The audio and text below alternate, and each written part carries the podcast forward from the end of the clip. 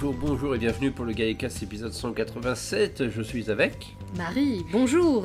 Et aujourd'hui nous allons parler d'un double épisode, double programme, c'est-à-dire The Empty Child, The Doctor Dance, ou alors en français, alors ça a été traduit par Drôle de mort et Le Docteur. Danse. Mais d'abord, les news.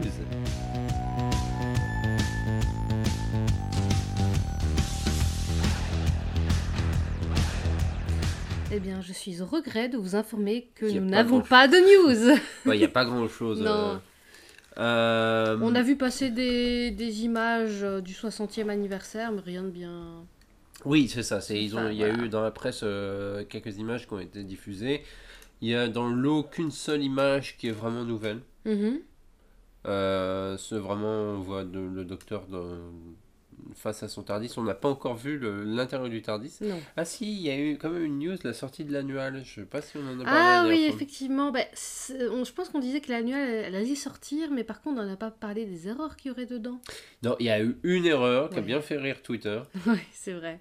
C'est qu'il y a un jeu de 7 erreurs Oui. où les erreurs sont affichées. Oui. Elles sont cerclées blanc.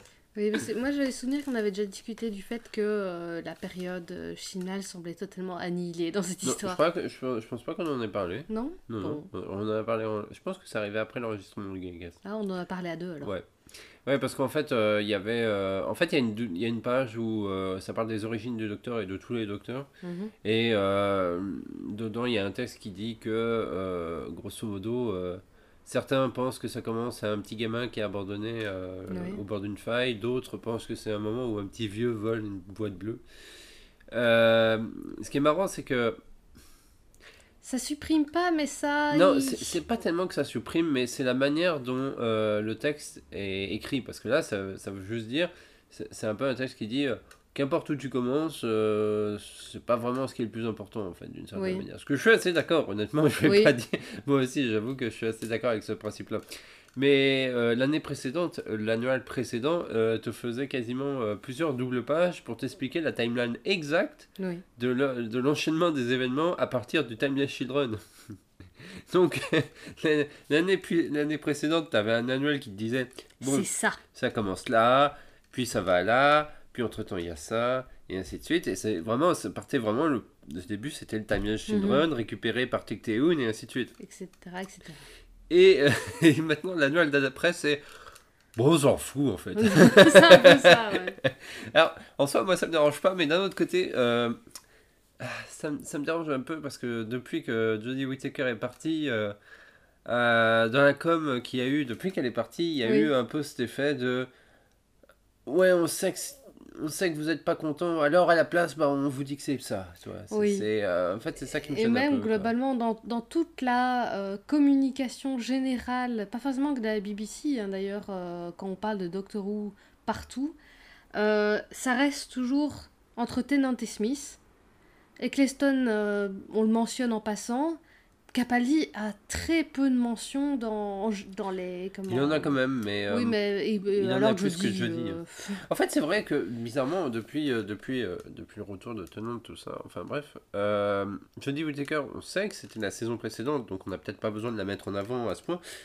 Euh, mais pour l'instant, elle est quasiment invisible, quoi. Je veux dire, c'est limite. euh, on- enfin, on parle toujours des docteurs de la série classique. mhm.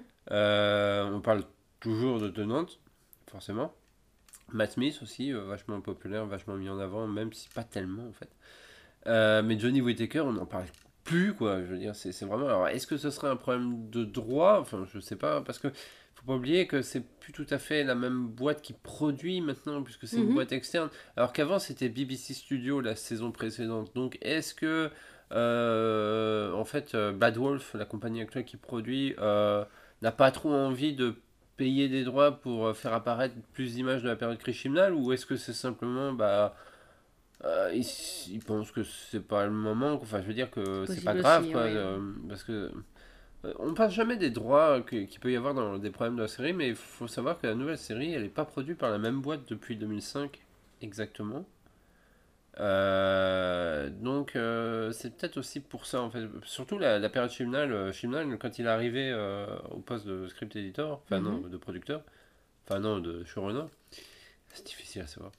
Euh, il a même lui-même été surpris d'apprendre que Doctor Who allait être produit par BBC Studios en fait. Euh, et c'est à ce moment-là qu'il a compris que ah ouais donc le budget va être euh, vachement réduit, en matière de com et tout ça. Donc, ouais, c'est vraiment lui qui a eu qui a eu le c'était le parent pauvre un peu de la nouvelle série. Ouais, ouais d'après ce qu'il dit effectivement en fait les, les, problèmes de com il l'avait dit dans une interview il y a pas si longtemps et il va y avoir une autre interview dans pas longtemps de lui dans un autre podcast donc on va savoir peut-être un peu plus de choses.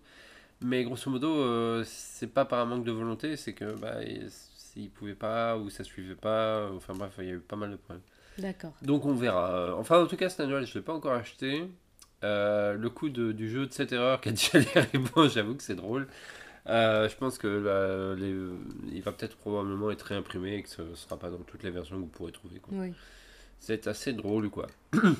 autre news, bah, il n'y a pas grand-chose. Hein, non, non, honnêtement. Je suis en train de chercher de tête parce que Doctor Who News n'a rien mis en avant. Euh, ah si, il y a Jenna Coleman qui va être à la Comic Con Brussels. Oui, j'ai oublié les dates. C'est le mois prochain, je pense. 7 et 8 euh, novembre. Novembre, ok. 8 euh, ou 9 novembre, enfin c'est pas, dans ces eaux-là. J'en ai parlé sur le Discord. les autographes sont assez abordables. Ouais, dans le cas de Jenna Coleman, oui. Ouais, il y a James Master aussi qui donc jouait dans Torchwood. Il joue le pote à Jack dans la saison 2. Euh, J'ai oublié complètement son nom d'ailleurs. Euh, il joue surtout dans Buffy, quoi. C'est surtout dans Buffy qu'on le connaît. Et il y a Jean-Claude Van Damme à un prix exorbitant. Mais alors, j'avais jamais vu ça. Et pourtant, David Tennant, quand il était venu. Tennant, c'était 70, 70 euros. C'était à la fax. Hein. C'était à la fax, oui. Il était super cher. Je crois qu'il y avait un acteur quand même. Je sais pas si c'est Matt Smith qui, avait été encore plus cher. Non, c'est Tom Felton que j'avais vu le plus cher jusque-là. Ouais, ouais, ouais, c'est vrai. Euh, mais euh, bah, donc euh, ça restait ça restait dans ça restait en dessous de 100 euros quand même. Je, n'avais jamais vu au-dessus de 100 Jean, euros. Jean-Claude Van Damme vous en avez pour la dédicace c'est 150 euros. La, la photo avec lui c'est 160 ah oui. Si vous voulez les deux c'est 350 350 ah 350 et attention il y a une il y a, y a un billet coupe-fil VIP Fast Lane donc grosso modo, vous passez devant, mais je vois pas l'intérêt. Il se croit pour une attraction à Disney ou... Et le billet VIP, est-ce que tu as tout le reste avec genre tu Non, non, c'est juste la et le photographe. Oui, oui. Mais ouais, t'as les deux, mais oui. quand même. le gars, il est à 400 euros quoi, pour coupe-fil. Il... Alors, je sais que Jean-Claude Van Damme a une certaine aura. Mais quand je vois ces prix-là, il s'attend vraiment à avoir autant de monde que ça il, se, prend pour une, une attraction Disney. Hein. Faut bien, faut bien qu'il se paie ses bouteilles de spa. Hein. Ouais, bah ouais, l'eau c'est la vie. Hein. Bientôt il n'y en aura plus. Euh, bref, c'est sur ces bons mots qu'on va directement aller sur le sujet euh, de la semaine parce que grosso modo, euh, au niveau news, pour l'instant, il n'y a rien de plus.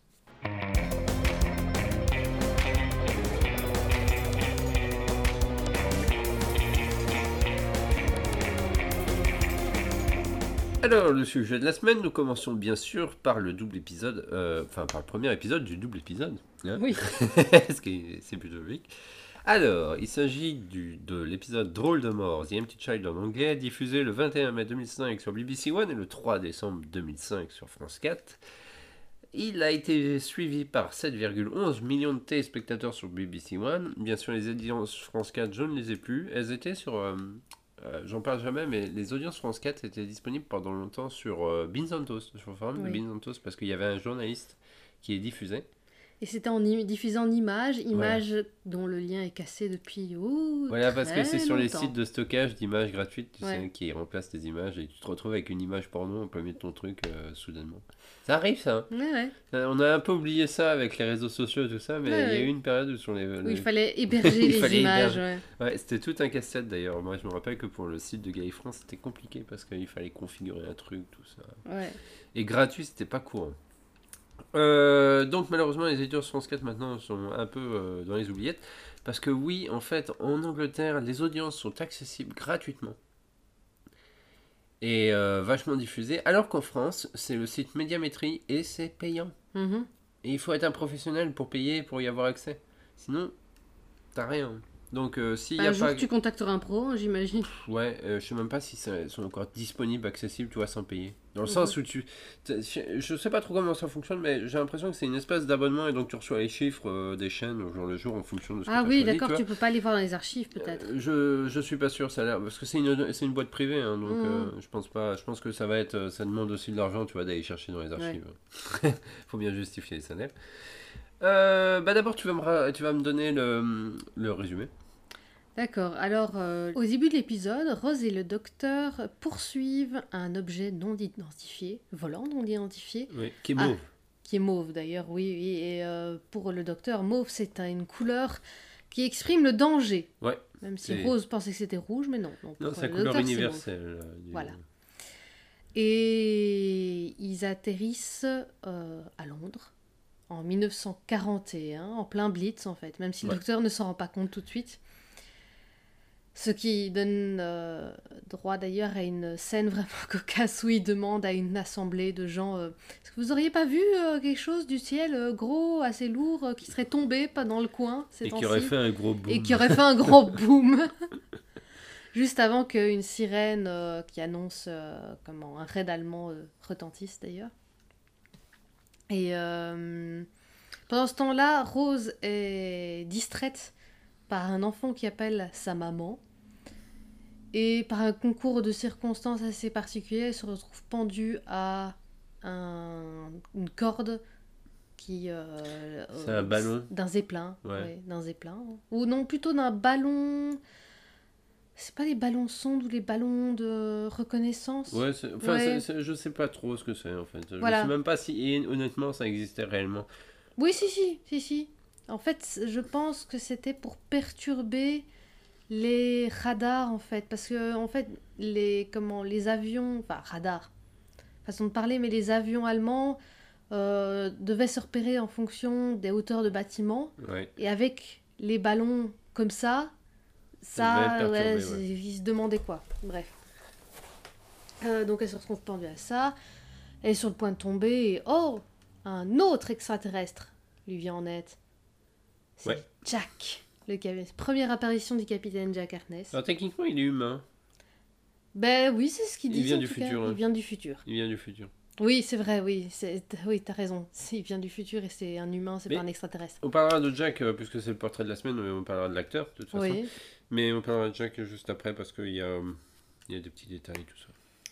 Euh, puis finalement, euh, est-ce que le docteur retrouve Rose? Non, Mhm. mais de toute manière, le docteur, euh, pendant En ce fait il se temps-là... retrouve à la fin de l'épisode. Il se retrouve à la fin de l'épisode dans l'hôpital. Donc pendant ce temps-là, le docteur se promène, il rencontre un groupe d'enfants qui, qui profitent que les gens sont dans leurs abris pour aller ben, piquer de la nourriture dans les maisons. Parce que ce sont des orphelins de la guerre et qu'ils ont décidé de ne pas... Crevé de faim, ouais, de pas crever de faim, voilà, en gros. simplement. Oui, même il y a des, sous-entendus parce que beaucoup de gens, euh, beaucoup d'enfants à Londres, euh, en fait, étaient euh, comment, envoyés dans les fermes À la campagne. à la campagne. Et bon, il y a des sous-entendus que bah, les gens n'étaient pas forcément très tendres avec eux Ouais. pour les fermes, ce qui est vrai d'ailleurs. Il y a...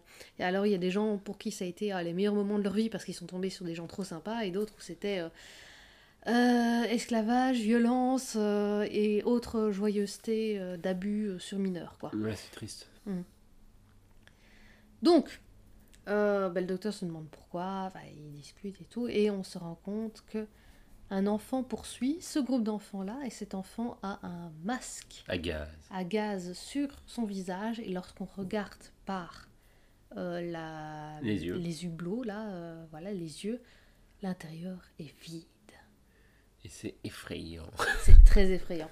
Même si tu sais que c'est... Enfin, j'en- je le dis, j'en parlerai un peu après, mais je ne m'étais jamais rendu compte qu'en fait, à l'intérieur, c'était vide. Mais c'est normal parce qu'il y a un seul plan où c'est le cas. où- Oui. Où, tu le remarques si, en fait. si Il y tu, a un si- seul si plan. tu rates le plan, tu t'en rends pas compte et tu te demandes pourquoi c'est un petit child. Ouais, c'est ça. Euh, alors, qu'est-ce que t'as pensé de l'épisode? Ah oui, qu'est-ce qu'il est bien. Il est vraiment très très bien. Euh, J'en avais un excellent souvenir, dans le sens, j'avais souvenir que c'était très bien, mais c'était encore mieux que dans mes souvenirs. Sans doute parce que j'ai peut-être plus pu l'apprécier comme ça. Ah, peut-être, oui. Euh, parce qu'il y avait. Et je pense que ça joue peut-être sur des cordes sensibles chez moi qui n'étaient peut-être pas sensibles à ce moment-là. Oui, maintenant qu'on a un gamin. C'est peut-être ça. Oui, ça. ça mais- Oui, quand tu deviens parent, c'est peut-être le genre de choses qui. Il y a des trucs qui te touchent beaucoup plus. hein. touchent beaucoup plus. Bah, ouais. Parce que tu as une référence en fait. Voilà, c'est ça. Alors que là, bah, j'étais jeune adulte quand j'ai les vus pour la première fois et j'avais pas forcément ce genre de sensibilité. En fait, c'est marrant parce que même pour moi maintenant, il y a, il y a- il y a des choses qui me. Je dis pas que ça me choquait pas, parce que ça me choquait. Mais voir un gamin se faire tuer ou maltraiter dans un film, j'aimais pas ça, bien sûr. Mais c'est ça me dérangeait pas dans le sens où euh, je me disais pas. Alors que maintenant, je pense à notre gamin. en fait. Oui, Donc ça me fait encore plus mal. Oui, moi aussi. Et euh, c'est en fait maintenant on a un truc pour se projeter si tu veux. C'est un peu comme quand tu deviens adulte. Oui. Et tu comprends un peu plus certaines choses dans des histoires, dans des films. Oui, Parce que justement, euh, tu as le recul sur ton adolescent. Enfin, maintenant tu sais que tu es dans la vie active, donc ce qui fait que tu, tu comprends les, les galères de certaines personnes dans les Mhm. films. Quoi. Excellent épisode. Je crois qu'il est arrivé premier dans le sondage cette année euh, dans les épisodes de, de Christopher Eccleston. ça me semble cohérent parce que, en tout cas, de jusqu'à maintenant, pour moi, c'est le meilleur et j'ai pas souvenir que les épisodes qui suivent euh, m'aient plus plu. Même si euh, le dernier épisode d'Eccleston est bien et est très impactant, euh, celui-là est vraiment maîtrisé à la perfection. Je trouve que. Enfin, il n'y a rien à redire dessus, je trouve. Bah, Rien de négatif. Non, c'est clair. euh, les trois épisodes qui suivront, on en parlera bien sûr dans le hein, ne vous en faites pas. Euh, mais ce double épisode est clairement. euh, je crois que c'est celui qui va le.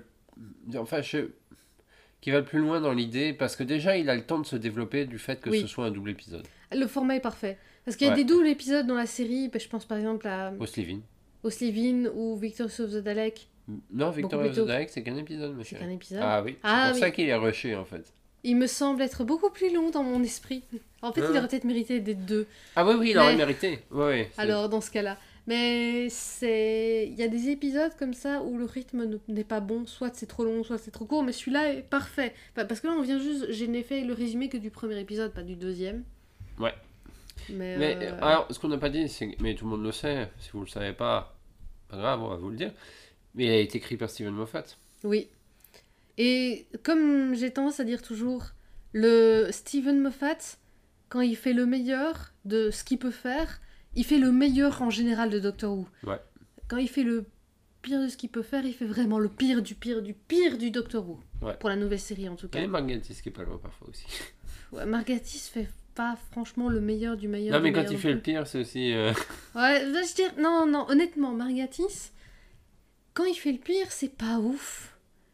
Mais est-ce que c'est franchement affreux, atroce, mauvais? Ouais, je sais pas. Non, moi je pense pas.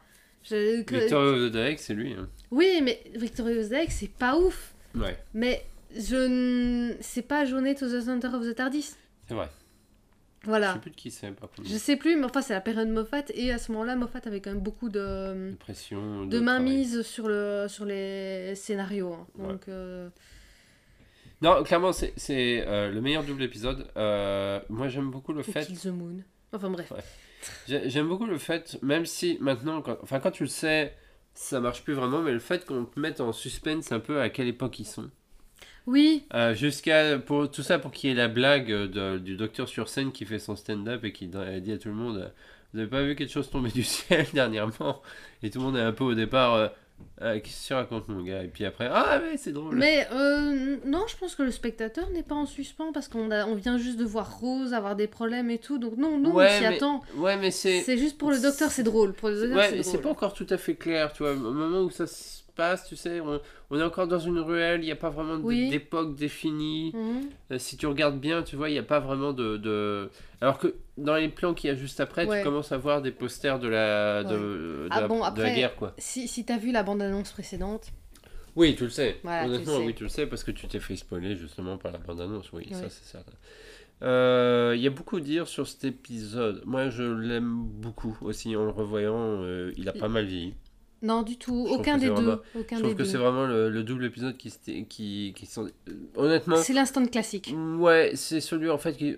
Probable, c'est vraiment pour moi effectivement le- probablement le double épisode le meilleur de la saison 1. C'est pas forcément mon préféré, je dirais. Et c'est pas celui où Eccleston brille le plus. Ouais, mais en tout cas, c'est vraiment le, le meilleur en soi. euh, c'est du classique Doctor Who. Enfin, ouais, c'est- classique, pas, pas dans le sens série classique, mais dans le sens. euh, c'est du Doctor Who en pur jus. qui fonctionne. Il y a assez peu de trop de, il y a assez peu de trous en fait euh, scénaristiques. Ça marche quoi. Ça marche. Mais oui, oui, comme, on disait, euh, le fait qu'on appelle ça The Empty Child euh, et en français c'est Drôle de mort. drôle de mort, donc euh, ça a rien. En fait, C'est qui est une blague sur drôle de guerre en fait. Oui, c'est ça, totalement. C'est vraiment un plan où on voit à travers les lentilles qui, a, qui sont vides en fait. Euh, Oui. Tu vois que c'est creux à l'intérieur. Et c'est vraiment un plan. Par contre, il y a un truc qui me fait marrer. Ah Euh, oui, si, si. je, trouve, euh, je trouve ça assez insensé que la gamine euh, fasse venir des, des autres gamins pendant le blitz. En fait, je sais pas si. Je pense que c'était le cas. Je pense qu'il y avait euh, probablement du pillage pendant Oui. euh, des alertes. Mais je trouve ça super irresponsable en fait. Oui, après, elle se justifie, euh, mais la justification passe rapidement. hein. C'est Ouais, ça, c'est- euh, oui, mais c'est ça, ou crever de faim, mais c'est ça, ou. En fait, voilà, euh, euh, en fait, au départ, tu la vois piquer de, piquer, de la, piquer de la nourriture, et là, tu te dis ok dans la tête, et puis à un moment après, elle voit une table où tout est prêt, ou qui, est- qui Ouais, est recouverte de nourriture, et là, elle appelle tous les gamins qui sont dans le coin, et là, je dis. euh, honnêtement, je me suis dit. Oui, mais bon, c'est. Elle est. Bon, euh, comment On sait qu'elle est plus âgée que ce qu'elle ne paraît. Ouais. Bah, ça reste euh, une quasi-ado. Hein. C'est vrai. C'est vrai. Euh, donc, première apparition du capitaine Jack Harkness, Oui. euh, qui est donc. euh, Première scène très. Très. comment. Qu'est-ce qu'on a pensé en revoyant? Ah, c'est marrant, la première scène, on, on comprend direct le personnage. hein. Oui, bah ça c'est fait exprès. Oui, ça c'est cool. Mais. Ah, le problème, c'est que maintenant j'ai un problème avec John Barrowman, c'est ça le souci. Du coup, je n'arrive plus à. Je dis pas que ça a été un personnage que j'ai beaucoup aimé, non. C'est un personnage que j'apprécie, mais pas. euh, je veux dire, il y a beaucoup de gens qui l'adorent, mais moi, je l'ai jamais adoré plus, plus que ça. Mais maintenant que j'ai un recul sur John Barrowman un peu, un peu mm, amer, je sais pas, c'est bizarre.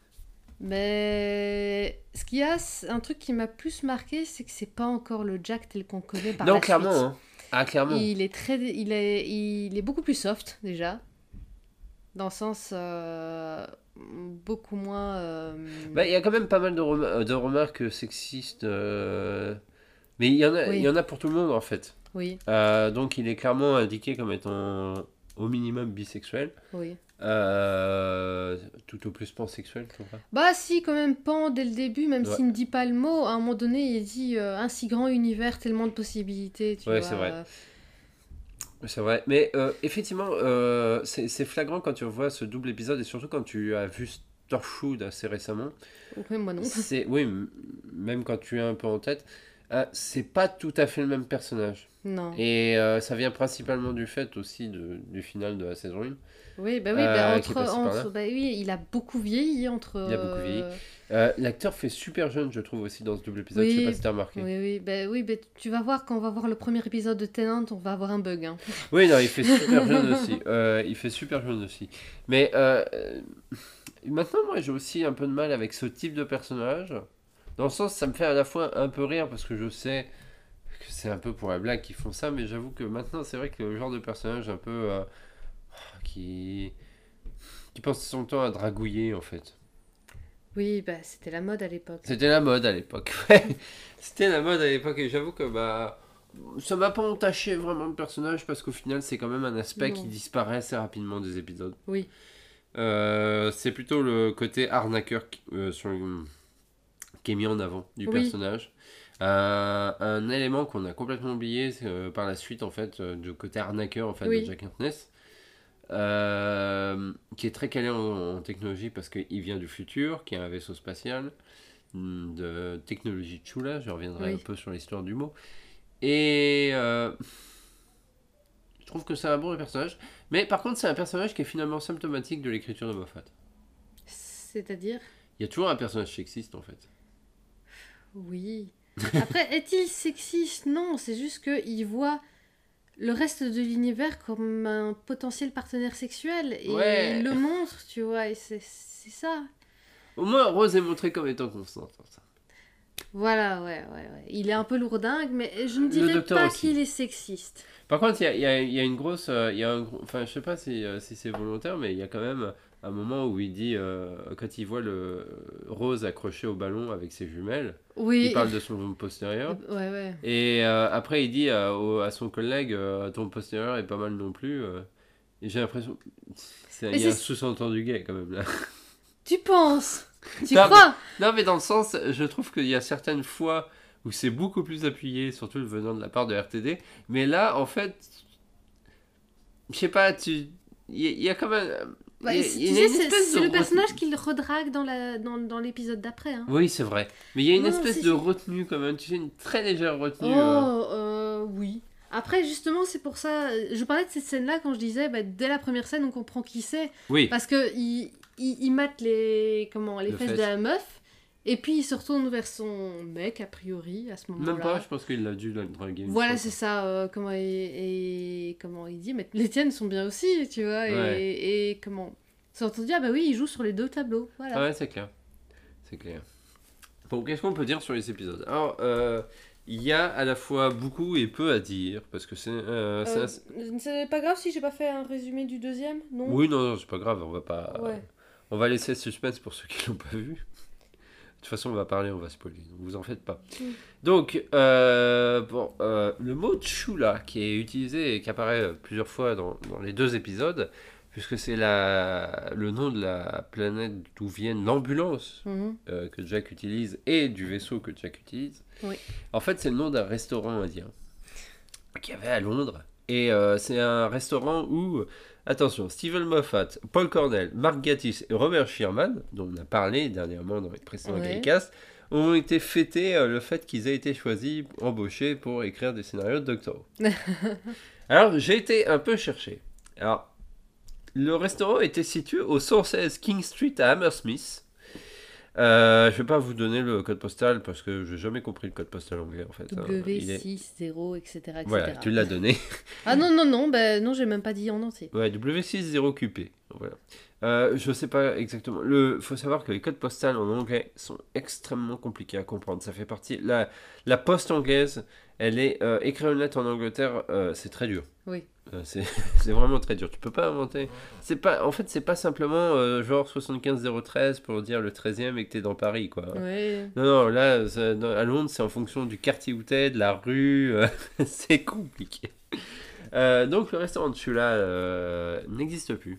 Alors, j'ai regardé sur Google Earth, Google Street View exactement. Vraisemblablement, il a fermé euh, aux alentours de 2008, en tout cas après 2008, parce que c'est la dernière photo euh, du restaurant qui existe. Mhm. Et je crois que celle qui a juste après dans la timeline, c'est 2010. Oui, Donc, il n'y a rien en 2009. Euh, et le restaurant est fermé à ce moment-là. d'accord. Et après 2010, ça devient un H&T Pawnbroker. Et je ne sais pas du tout ce que c'est, à part que c'est probablement un espèce de prêteur sur gage. D'accord. Mais je suis pas sûr parce que euh, je n'ai pas regardé ce que c'était sur Wikipédia pour une fois. Mais enfin voilà, maintenant si euh, vous voulez aller voir. Euh, et le, H- euh, le Pawnbroker est là depuis un certain moment, il a changé de façade, donc je pense qu'il doit être encore là. On n'est pas passé dans le coin. On aurait pu parce qu'on n'était pas si loin, mais on n'est pas passé dans le coin. Mhm. Je savais pas à vrai dire. De toute façon, donc, Après là, c'est vraiment poussé loin. là c'est poussé loin. Le comment le le. Mais qu'est-ce qu'il y a à la place du restaurant actuellement? Donc voilà, le, le nom vient de là. Euh, pour les autres détails, le masque à gaz du gamin. Alors, le masque à gaz du gamin n'est pas contemporain à euh, l'époque où il se situe. Non. Il est basé en fait sur un masque, de, un masque à gaz russe, russe, qu'est-ce Oui. que je raconte? Il est, dont le modèle est GP5. C'est un modèle soviétique produit entre 62 et 90. Oui. Donc déjà, c'est pas de la bonne époque. Euh, Mais apparemment- bon, ils allaient pas prendre un, de, un des un d'époque. Non, ben non, non, déjà parce que les, en fait, les, euh, apparemment, c'est parce que les, les masques à gaz pour enfants de cette époque-là, les lentilles étaient beaucoup plus petites.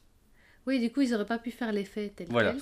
Donc apparemment, ils ont, euh, c'était un Il y choix avait pas une esthétique. question d'avoir de, la- de l'amiante Bah, dedans attends, je vais y venir. Mhm. Euh, parce que les, masques à gaz soviétiques GP5 en fait sont très très courants. C'est quelque chose si tu vas dans un surplus de l'armée euh, partout, que ce soit en Belgique ou en France, t'en trouveras forcément un parce qu'il y en a eu énormément de produits. Ils sont souvent blancs.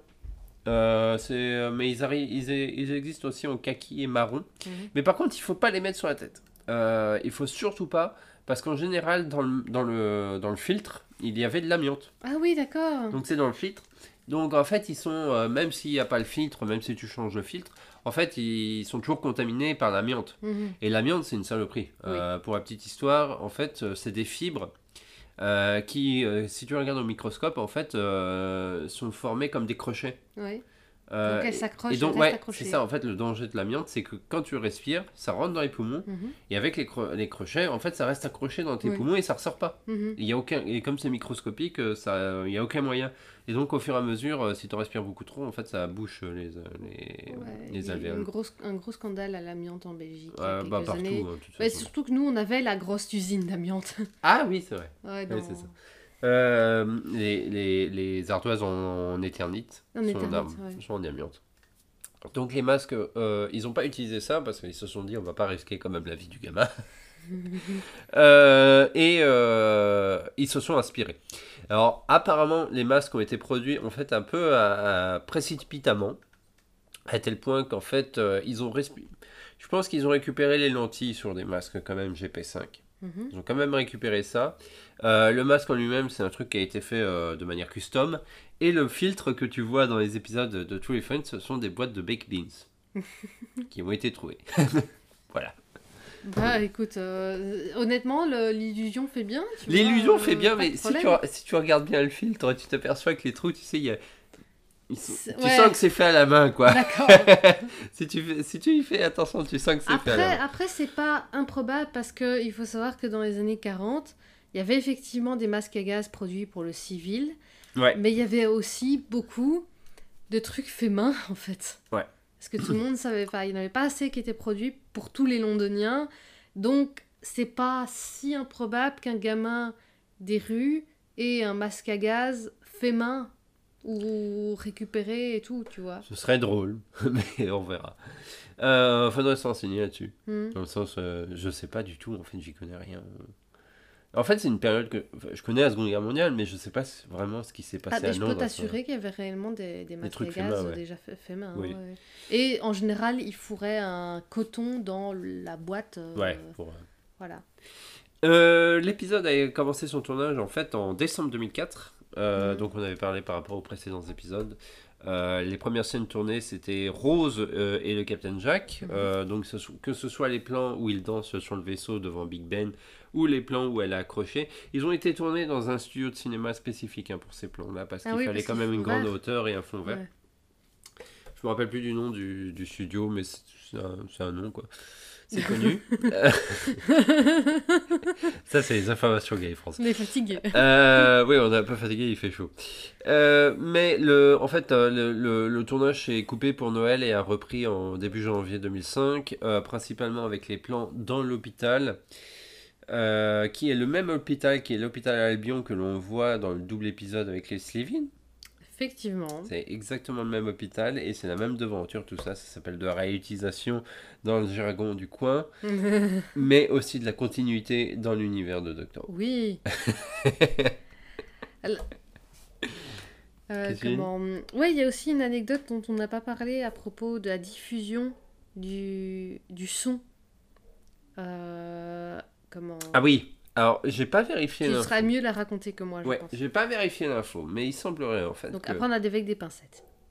Je pense pas que ce soit vraiment à prendre. de- Parce que ça, c'est quand même une info qui est vérifiée, c'est juste que j'ai pas mis l'épisode en français pour vérifier. Ouais. Mais grosso modo, lors de la diffusion à la télé, il y a la transformation euh, du masque du, du, Dr médecin. Constantine, ouais, du médecin, euh, qui utilise un bruit d'os qui craque. Oui.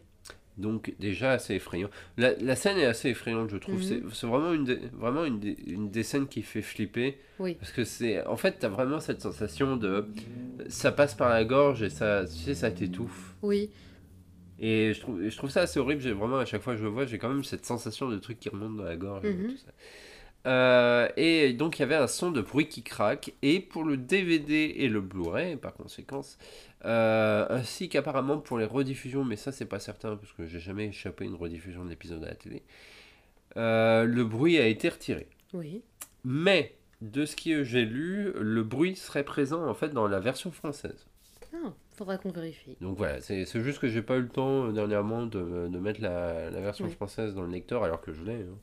Et je me rappelle pas, ça me dit rien en fait. Alors Mm. peut-être que c'est le cas, mais euh, en tout cas sur le moment ça me dit rien. En tout cas, on peut dire que c'est un épisode qui a vraiment euh, effrayé un grand nombre de gens parce qu'il y a énormément euh, de gens. Ben, je le vois en fait beaucoup avec le fandom Good Omens. C'est Ouais. actuellement, ben oui, les, les gens qui, ont, qui, qui regardent Good Omens et qui aiment beaucoup et qui sont jeunes adultes, on va dire, entre 20, 25 ans, peut-être 17, 18, 19, enfin bref, des jeunes adultes. On leur dit Ah ben oui, ben alors si vous aimez Good Omens, regardez Doctor Who. Et il y en a énormément qui disent Non, j'ai été traumatisé quand j'étais petit. Ah Ouais. Et, double épisode avec et, et c'est très souvent. Donc euh, les six divines reviennent parfois, Oui. les anges pleureurs reviennent aussi parfois, mais la majorité du temps, c'est euh, le- l'enfant au masque à gaz. Ouais, mais c'est normal. Euh, tu- Ça, parce que ça, ça, ça a vraiment. Mais même, je me souviens à l'époque, j'étais pas à l'aise, mais ça m'a pas non plus traumatisée. J'étais. euh, Mais j'étais pas un enfant. J'étais déjà un jeune adulte. Je peux comprendre vraiment qu'un gosse face à ça soit. euh, Mais ouais, bah, parce que peu en fait, en fait, c'est vrai que l'image et c'est là qu'on peut voir euh, un peu le, le génie de Steven Moffat quand il écrit en fait. mhm. Euh, c'est dommage que en fait il c'est en fait quand il est sum- sum- surmené en fait il, il- ensuite il tourne en boucle sur ses idées. Ouais. Mais euh, sans ça en fait il sait toujours trouver l'idée qui sera effrayante. Oui, et c'est trouver euh, l'effrayant au cœur de Du la normal. normalité. Ouais. Et euh, tu sais que quand j'étais encore en menuiserie Mhm. J'avais un collègue qui regardait Doctor Who et qui était fan de Doctor Who, mais pas, pas comme nous, je dirais. En fait, ça fait, je les classe dans la catégorie des gens qui regardent les épisodes en boucle, mais qui s'intéressent finalement qu'à ça. Ils vont pas plus loin. Ils regardent pas Wikipédia. Ils vont Oui, pas ils ont le plaisir de regarder Voilà. les épisodes et de le regarder souvent, mais Voilà. sans creuser forcément les Ouais, ils creusent pas et ils ça. font pas forcément partie de la communauté des fans qui vont en convention, ce genre de choses. Oui, bah, vois. c'est c'est ça. Euh, je dirais. Et c'est tout à fait bien, ils profitent pour Ouais, ouais. eux-mêmes. quoi. Mais je classe ça dans, même dans la plus grosse partie de, des fans de Doctor Who en fait, Oui. parce que c'est il y a, y a beaucoup de gens en la fait qui, majorité. Voilà, qui regardent que la série quand elle passe à la télé ou que parce qu'ils ont acheté les DVD, ils se regardent un épisode de temps en temps, mais qui vont pas plus loin en fait. Mhm. Euh, qui, qui achètent même pas forcément de produits dérivés en fait. Ouais, ouais. Et euh, c'était vraiment, ça, ça faisait partie des références. Are You, Are You My Mummy? C'est euh, une référence qu'il avait directe. Oui. Et euh, sur la cabine de peinture, il y avait un, il y avait un, un autocollant euh, qui indiquait qu'il fallait porter un masque de respiration quand, euh, quand tu es à l'intérieur. C'est Ouais. un des signes. Et un jour, euh, je lui ai fait Tu es ma maman? Et il a compris direct. Oui, Tu vois, c'est ça j'ai fait partie pas. de ces épisodes qui sont, qui sont hyper direct. marquants Ouais. et qui sont passés dans la pop culture. Parce que, Ouais. comment, il y a notamment cet épisode de Phineas et Ferb qui m'a fait assez hurler de rire où ils sont dans un musée et euh, où justement ils croisent une momie. Un musée ou un cinéma, parce que je me souviens à un moment donné, ils vont dans un cinéma qui ressemble à une pyramide. Je crois Mm. que c'est une référence d'un cinéma à Los Angeles. Ouais, il y en a. Ouais, ouais, Ouais. c'est le Caps. ou je- Oui, euh, le Luxor ou Cap, je sais plus. Et c'est soit l'un, soit l'autre, parce que j'ai tout regardé Phineas et Ferb en, en- à l'époque. De la diffusion. Ouais, de la diffusion, il y avait peut-être trois saisons, je crois que j'ai tout vu en, en deux semaines, donc euh, j'ai vraiment tout regardé d'un coup, donc c'est pas possible que je me souvienne exactement. Mais euh, c'est Phineas qui se retourne vers la momie et qui lui dit euh, Es- Es-tu ma momie? Ouais. Parce que je regardais en VF, évidemment. Are You My Mummy Are you my mommy, quoi. Et, et c'était évident que c'était une ref à ça. Parce que, comment, euh, Phineas et Ferb sont pleins de refs euh, de pop culture. Donc, ça. c'est- c'est- C'était ça, quoi. Ouais, C'était ce truc. Là, c'est- ça fait, c'est vraiment, ça fait partie des éléments. Et c'est Steven Moffat, en fait, hein, comme quoi il, il s'est Ouais. touché en direct euh, le bon truc. Ah, Mais Blink, c'est vrai euh, que ça, ça fait. Ouais, Blink aussi, c'est pareil, c'est direct le truc qui est tombé dans la pop culture, quoi. Oui. dire. Instant classique, quoi. Voilà. Et ce double épisode-là aussi, tu vois. Mhm. Et euh, ah, honnêtement, euh, je sais plus ce que je voulais dire en fait. Euh, euh, attends, je vais essayer de rebondir un peu sur autre chose. Je pense que quelque chose qui fait aussi, tu, tu vas trouver ça paradoxal, que c'est un instant de classique. C'est un peu comme les anges pleurants d'ailleurs, c'est le genre d'épisode où le docteur est assez effacé. Oui, il est pas. Il n'est pas absent comme dans Blink. il Ouais, Landing, aussi ap- c'était un épisode qui était fait pour euh, gagner du temps et tourner un épisode en plus pendant que Tennant tournait un épisode Oui. ailleurs. Oui. Ouais, ça c'était. Euh, comment Mais il est euh, comment Mais celui-là, ben, euh, C'est vrai qu'il- reste quand même un peu au second plan par rapport à Jack et Rose, Oui. et- la fille, euh, comment Euh, Je sais plus comment elle s'appelle, mais la jeune fille, oui. la jeune fille. Euh, même s'il est présent, Nancy. il est Nancy. Il est peut-être là un tiers de, de l'épisode en, en, tout, tu vois. Bah, surtout, que dans, pas- surtout que dans le premier épisode, Rose est dans son coin avec euh, Captain Jack. Oui, T'as le docteur qui est avec Nancy à essayer de comprendre un peu ce qui se trouve. Donc, ce qui fait qu'il y a, y y finalement deux histoires en une. quoi. En fait, ça fait très classique même Ouais. comme, euh, comme avec euh, ouais, les compagnons qui sont séparés. Voilà, c'est ça fait très classique et, euh, et je trouve que ça donne pas mal en fait parce que euh, comment le docteur est peut-être pas hyper euh, badass dans cet épisode-là, mais il a quelques petits moments euh, marquants, ben, par exemple son petit discours devant la foule là, euh, quelques idées. Le téléphone. Le téléphone, très Moi j'aime bien ce, enfin, ce moment en Mhm. fait où il, il dit mais c'est- pas un vrai téléphone, il est pas branché. Rose a quelques idées de génie, notamment lorsque. Bah, En fait, je me suis rendu vraiment compte quelque chose que j'avais pas du tout percuté à l'époque, c'est à quel point Rose est compétente. ouais mais tu verras que dans la saison 2 ça change. Mais oui, c'est ça, elle est super compétente à un moment donné. Elle se retrouve avec euh, en main le, le flingue de euh, Jack qui permet de faire disparaître des trucs, Et, qui fait des trous carrés. ouais, qui fait des trous carrés. Et au lieu de, de pointer sur quelqu'un, tout ça, euh, elle le pointe en dessous d'eux pour qu'il Ouais. puisse s'échapper par le bas. Et c'est c'est la bonne idée, tu vois. Ouais, Rose est compétente. Ouais, ouais, Rose est compétente, euh, mais c'est vrai. Mais euh, cette histoire de séparer les deux, en fait, oui, ça c'est quelque chose qui était typique de la série classique. Parce Mhm. que, enfin, d'une certaine période, euh, parce que ça permettait d'aérer l'histoire, en fait, de, la, de ralentir aussi le- la- l'avancée de l'histoire, ouais, ouais. parce qu'il y avait quatre épisodes, donc parfois, euh, fallait faire un peu Mhm. ralentir les choses. Euh, sinon, c'était trop rapide. Euh, mais c'est quelque chose qui est faisable que sur un double épisode, parce que sinon, sur un épisode de 45 minutes, si tu sépares les C'est deux, trop court, c'est trop court. ça fait beaucoup trop d'histoires pour un épisode ou alors ça se re- enfin je crois pas qu'il y ait beaucoup d'épisodes en fait qui l'aient fait honnêtement Mais, de mémoire il y a rien qui me vient en fait euh, la famille de sang, c'est un seul épisode ou deux? Non c'est un double C'est un double aussi. C'est un double oui. aussi. Euh, je suis en train de réfléchir où ils sont séparés. Pas un épisode avec Bill et le docteur qui sont séparés à un moment donné? Plus longtemps, je veux dire que. non ça me dit rien et à chaque fois c'est un double aussi ils sont séparés Ok, bon. sur le moment ça me dit rien enfin si vous avez un exemple dites-le en commentaire euh, comme ça euh, on verra Euh, bah, petite info d'ailleurs sur le docteur Constantine qui est joué par un acteur euh, Mhm. c'est- marrant c'est marrant pour nous Oui, bah, en Parce plus, que- on en a déjà parlé de cette, cette série. Oui, on en a déjà parlé pour cette série. Il y a, il y a quelques mois, enfin il y a même un peu plus, je crois que c'était en début d'année. Oui. On avait été à Londres pour une petite convention euh, pour, euh, pour voir un acteur qui faisait pas beaucoup de conventions et on s'est dit c'est le moment ou jamais. Parce que ça faisait deux ans qu'il n'avait pas fait de convention à cause du Covid et... euh, Puis bon, il n'est pas non plus dans une santé apparemment de. Je sais pas. Bah il est dans une santé correcte, c'est juste qu'il fait commence à faire son âge, quoi. Il a Voilà. sa- 70 ans je crois. oui, donc, il euh, avait l'air de dire Oh, je sais pas si j'en referai. hein. Ouais, enfin, Bref. Enfin, c'est le genre d'acteur qui ne fait pas énormément de conventions. Et donc, euh, bah, parmi les autres acteurs, il y avait donc l'acteur Richard Wilson, euh, qui était également euh, qui, qui jouait dans Doctor Who, puisqu'il joue le professeur Constantine, mais qui est joué également dans l'autre série, en fait, avec, Avec l'acteur qu'on a été voir. qui s'appelle Only When I Low. Oui. Donc, ça veut dire seulement quand je rigole. C'est une blague par rapport à la phrase Où est-ce que. euh, comment Est-ce que ça vous fait mal Oui. Qu'un ça. médecin peut vous dire et on lui répond bah, seulement quand je rigole.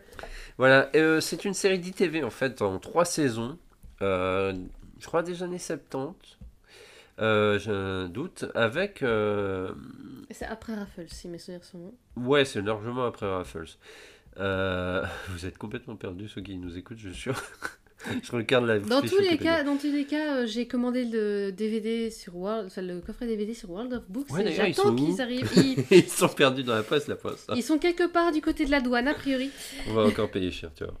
Euh, oui, donc voilà, c'est une série qui de 29 épisodes en 4 saisons, en fait, pas 3 saisons. Ouais, Euh, qui a été diffusé entre 79 et 82 euh, sur ITV.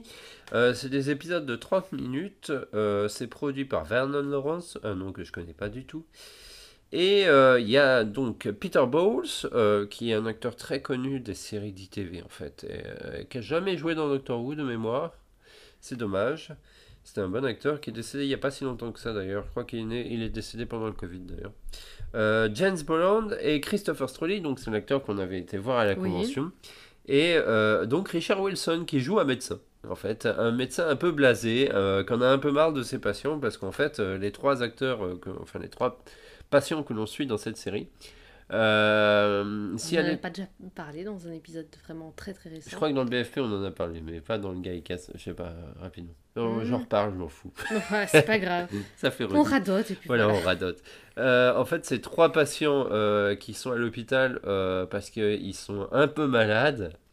Et euh, Ah, Il en y en fait, un, il doit quand même se faire opérer de la appendicite. oui, c'est Ouais. ça, de la badicite. Mais grosso modo, à l'époque, c'était une série télé qui jouait sur le côté, euh, un peu sur la, sur l'humour, sur le service public, en fait, qui, euh, Ouais. avec cette blague de, tu sais quand tu rentres, mais tu sais pas quand tu sors. Ouais.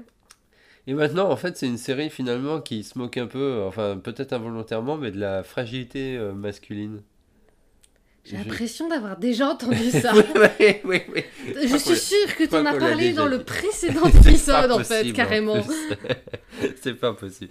Euh, mais en Parce tout qu'il y, cas, avait déjà, il y avait déjà des refs euh, sur des vieilles séries dans la dans l'épisode précédent. oui, oui, c'est vrai. Mm. Mais donc, euh, Richard Wilson a également joué dans la série Merlin, dans la série One Foot in the Grave, et dans The Sweeney, et dans Mr. Bean. D'accord. Voilà. Ça, c'est des- euh, c'est un acteur qui fait typiquement ce genre de série, qui est assez connu. Euh, on l'avait, on n'avait même pas été le voir d'ailleurs. Mais jour-là. non, parce que en fait, on, je pense qu'on n'avait pas percuté et puis on était un peu fatigués. Ouais, le, le voyage avait été vachement fatigant. On avait fait ça toute la, dans la journée. Ouais. Et puis il y avait, c'est pas qu'il y avait du monde, mais on avait, en fait, on avait, alors ça c'est un peu le trouble, mais on avait pris les billets euh, d'entrée euh, une heure à l'avance. ouais. Dans le sens, tu peux rentrer avant une heure Ouais. avant que le- la convention s'ouvre. Donc early bird. Ouais. Et on s'était dit, bah comme ça on aura un peu plus de temps. S'il y a beaucoup de gens euh, qui sont autour des acteurs. Les Alors- acteurs se sont présentés une heure après l'ouverture de la convention. Oui. Donc on a poireauté pendant deux heures en fait euh, pour rien. Voilà, la- la- la- le, le pic de ces deux heures, c'est quand t'as croisé une James Bond girl dans les toilettes. Oui c'est ça, c'est tout. Et encore c'était pour changer le bébé. Euh... ça je l'ai déjà dit, donc ça, Oui, ça, je le sais. Euh, Qu'est-ce qu'il y a de dire de, de plus à dire sur cet épisode? Je me, je me demande s'il n'y a pas une novélisation, j'ai un doute. Je crois pas. Ça ne dit rien. Euh, en tout cas, c'est un épisode qui a fait parler de lui pour son côté euh, traumatisant. Effrayant, ouais. Ouais, ça c'est Ouais, clair. c'est- c'est- d'ailleurs, c'est pas à ce propos de cet épisode que euh, Davison disait que la que Doctor Who était devenu trop effrayant pour les enfants. Alors si, justement, alors j'allais venir, merci de me lancer là-dessus parce que j'avais presque oublié de le dire. Ouais. Merci beaucoup. Euh, dernièrement, en fait, j'ai euh, finalement payé pour accéder aux archives de la presse anglaise euh, parce que je cherchais des informations et... euh, T'as un mois d'accès, c'est ça? J'ai un mois d'accès, ouais, j'ai pris pour un mois. J'aurais dû réfléchir à ce que je devais chercher. bon, J'étais, tenté de prendre un abonnement, mais j'étais obligé de payer tout d'un coup, quoi. C'était pas un, Ah, un paiement par mois, donc euh, honnêtement, c'était 99 livres pour un an. Était- bah, c'est à la fois donné et pas donné, mais en sens, tu as accès à vraiment des archives, quoi. Ouais. euh, de manière illimitée. Et en plus, c'est la série. euh, tu sais, quand on, ils, ça- ils enregistrent les mots? Ah oui, c'est ossérisé. Oh, sérisé, voilà. Donc, ce qui fait que quand tu fais ta recherche, tu tapes les mots, ils te surlignent en fait Ah, les mots dans bien, les articles. Ça, et ça, c'est vachement bien. Euh, mais parfois, c'est chiant parce que quand tu tapes Doctor Who, il y a beaucoup d'articles qui arrivent avec le mot Who ou le mot docteur. Mais où Bah, ça avec il n'y a pas moyen de d'avoir des opérateurs booléens dans ta recherche où tu Si, peux si, faire. mais ça marche pas toujours en fait. Ah zut. Bon. Je pense que l'ossérisation est parfois un peu bancale. Quoi.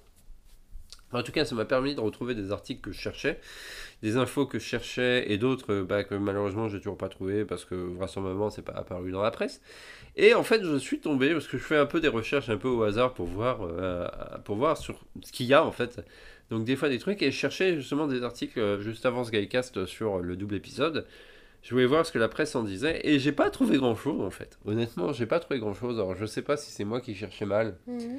ou alors euh, si euh, bah en fait euh, bah non ils ont juste pas séri ossérisé euh, cette- les critiques ou tout ça. Mais je suis tombé en fait sur une interview de, de Peter Davison euh, pour un magazine qui s'appelle The Stage et qui date justement de mai 2005, euh, période où le, le double épisode a été diffusé. Et euh, je vais pas vous lire l'article en entier, mais grosso modo, euh, il a deux critiques. Alors, Peter Davison a toujours des, a toujours des avis un peu à la con. euh, En général, il finit toujours par s'excuser et par faire un mandat Ouais. après, mais. je pense qu'en fait, c'est parce qu'il parle beaucoup. Il s'aperçoit pas toujours de ce qu'il dit. Oui, Et, qu'après, il se dit Ah merde, c'était une interview. Ah oui, oui, oui. Un Parce peu... Il a un- ce petit côté boomer. Ouais, vois. parce que là, il avait fait la même chose avec Jodie Whittaker, où dans la presse, il avait quand euh, quand ça avait été annoncé que c'était un docteur femme, il avait commencé à dire, je crois que c'était pendant une convention, parce que la vidéo de Jamie c'était une convention, et où il avait dit qu'il était un peu euh, tr- attristé que les petits garçons perdent leur, euh, leur rôle modèle en fait, avec le fait que le, genre- le docteur change de genre, Ah, ah, c'est vrai que les, ah, vrai que les petits garçons ne peuvent pas s'identifier. manquent, manquent de rôle modèle. Non mais surtout, le- ils peuvent pas s'identifier à une femme, tu vois. mais non, c'est pas non, possible. bah oui, évidemment. Euh, Alors que- Ça avait été fortement critiqué à l'époque de sa part. Il est revenu sur ses propos à l'époque. Ouais. Euh, et j'ai l'impression que cette interview-là, parce que j'en avais jamais entendu parler. Euh, je te dirai un truc à propos de. Ouais. Euh, j'en avais jamais entendu parler, mais grosso modo, il dit une chose. euh, à- en fait, c'est à propos de ses enfants, euh, qui à cette époque-là avaient 5 et 3 ans. Ce serait pas plutôt ses petits-enfants? Ah oui, ses petits-enfants, pardon, oui. Parce que 3 ans, ça me paraît cohérent avec l'âge de T. Tennant. Donc. Non, non, c'est ses petits-enfants. Donc, ils avaient 5 et 3 ans à, ce- à cette époque-là. C'est ceux qu'on voit d'ailleurs dans The Five Doctor Reboot. Oui, c'est le premier. Ah oui, Et attends. Ils sont sur le canapé en fait. Ah, donc Avec ce lui. serait plutôt les enfants d'un de ses aînés plutôt. Alors, Ouais, je parce pense. que alors oui, non, peut-être que T n'était pas encore né. Euh, J'avoue parce- qu'à ce niveau-là, je les connais pas. je- Mais pourtant, T a vu quand il était plus jeune la période. Oui, c'est Donc possible. avant que ça devienne son beau-père et qu'il ne l'adopte. hein. Mais ce qui est sûr, c'est bon, que là, c'était pas T. En fait, c'était vraiment. euh, C'était probablement d'autres enfants. Ouais. Ses autres, mais il en a plusieurs. hein. Il Il, en a a eu eu plusieurs plusieurs. enfants, donc il a eu plusieurs euh, petits-enfants, c'est logique. Oui, c'est ça. Euh, et donc, grosso modo, il dit que euh, ses enfants avaient tendance à lui dire euh, qu'il préférait regarder des épisodes de sa période à lui plutôt que de Oh. regarder la période des, des épisodes actuels parce que c'était trop violent et trop effrayant. Comme c'est mignon. ils ont, ça va, ils ont été bien briefés. Ils ont pas, ils ont pas, ils ont fait plaisir à papy. Pa- papa, on peut regarder Papy. The Game of Androsani à la place de The Empty Child Ah, papa, on peut regarder The Awakening ou The King's Demon ou Terminus ou Time Lash. Ah non, Time Ah. Lash, c'est pas, pas lui. Euh, non, mais enfin, ça- honnêtement, quand j'ai lu cette phrase, ça m'a fait marrer parce que je me suis dit, non mais Peter Davison, ta période était aussi considérée comme super violente. Oui. gamins. Arrête de nous faire croire ça. Et, Euh, et l'autre, autre chose, ouais. L'autre chose, c'est que plus loin dans l'article, il dit également euh, être attristé euh, du départ de Christopher Eccleston et de son manque de sérieux et de son moque de. Attends, c'est quoi exactement la phrase? Parce que moi, je voulais recharger l'article, mais il est en train de charger. Euh, I feel sorry for the fun as I feel they've been rather let down. Et sont, ils, ont été laissés on, leur- tomber. on les a laissés tomber du fait que Christopher Eccleston soit parti après une saison et ne se soit pas engagé pour deux, Deux à trois saisons. Ouais. Alors, je trouve ça un peu vache de sa part de dire ça, n'ayant pas en plus euh, le fameux de l'histoire. Oui. Et c'est Enfin, parce qu'il a te- lui-même a toujours, oui, il n'avait pas le fin mot d'histoire, notamment euh, des problèmes de santé De euh, Christopher et, de, et psychologiques euh, de Christopher des problèmes euh, bah, de- de- d'entente sur le plateau Voilà, de tournage aussi, tout ça. Enfin, Il était un peu éloigné de ça et finalement, en fait, il a donné son avis à la con. oui, Et ce- en fait, ce qu'il y a, c'est qu'il a répété le conseil de Troughton. Oui. Conseil que Troughton donnait à tous les nouveaux acteurs avant que lui-même ne décède. C'est Reste trois reste ans, 3 ans. pas plus. Pas plus. Et euh, Tom Baker était en mode ouais, non, tu rigoles. Mais les autres, quasiment tous les autres, ont plus ou moins respecté ça. Ouais, mais C'est passé euh, de pas pour la même 4 façon. ans En fait, je- je- maximum, ouais, mais tu vois. honnêtement, c'est pas pour les mêmes raisons s'ils sont restés que 2-3 ans. Parce que Peter Davison, est le, oui. le c'est le seul qui a respecté ça. Enfin, qui s'est dit oui, je vais faire ça. ouais. Alors honnêtement, euh, quand euh, je vois, en ayant un, un peu creusé cette période, en fait j'avais l'impression, j'ai toujours un peu cette impression, qu'en fait il aimait pas spécialement jouer Doctor Who. Euh, et Euh, honnêtement, quand je vois les interviews, euh, la manière dont ça s'est passé aussi à sa période, j'ai l'impression qu'il avait plus d'amour, et c'est le cas, puisqu'il a fait beaucoup plus de saisons pour la série All Creature Great and Small que Doctor Who, finalement. ouais, c'est possible. C'est tout à fait possible.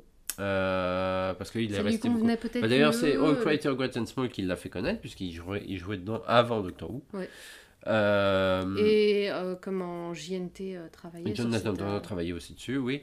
Et honnêtement, j'ai toujours l'impression que Peter Davison, en fait, Doctor Who, il a un amour, un certain attachement pour la série parce qu'il a de bons souvenirs, tout ça. Et que maintenant, oui, bah, c'est une série qui est très importante pour sa famille en entier. Voilà, pour, c'est euh, ça. Mais grosso mais- modo, euh, j'ai pas l'impression qu'il a, il a vraiment eu un, Un grand plaisir à un tourner. grand plaisir à Mm. tourner. Et c'est pour ça qu'il est resté trois ans au final. Cohen Baker, il a été viré. Et Sylvester McCoy, bah, c'est au moment où la série a Oui. été annulée. Donc... Parce que Sylvester Oui, McCoy c'est serait resté 4 ans. Parce qu'il serait Oui, resté une saison de plus quand même. Il, fait- il aurait fait la saison 27. Par contre, il a toujours dit qu'après la saison 27, il serait parti. Ouais. Donc la saison 27 aurait été sa dernière saison absolue. L'absolu.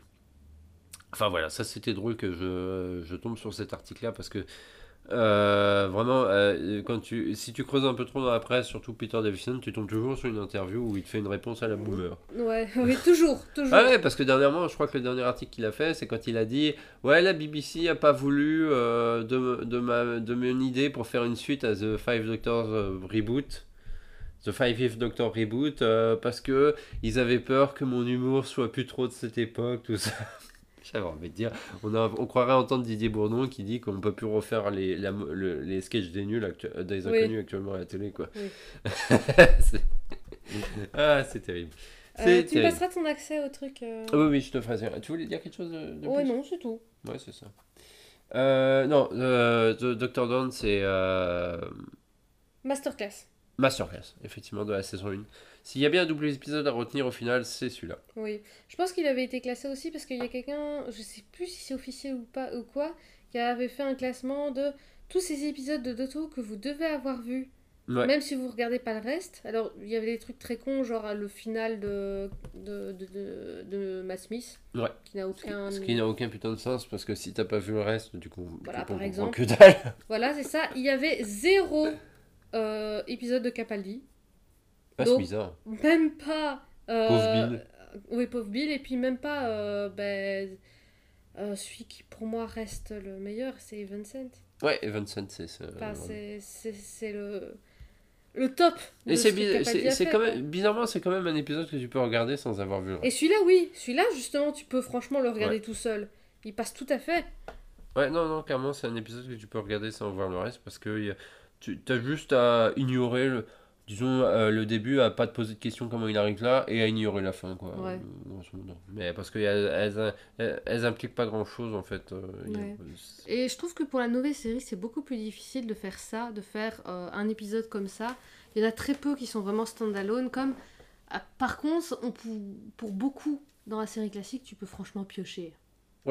Mais en fait, je, je dirais qu'il y en a, il y en a assez peu en fait où tu peux faire ça mais qui soient bons. Hum, hum, Parce que hum. dans la nouvelle série, il y a quand même beaucoup de- de- d'épisodes, disons, que tu peux regarder comme ça, mais qui sont pas spécialement ouf.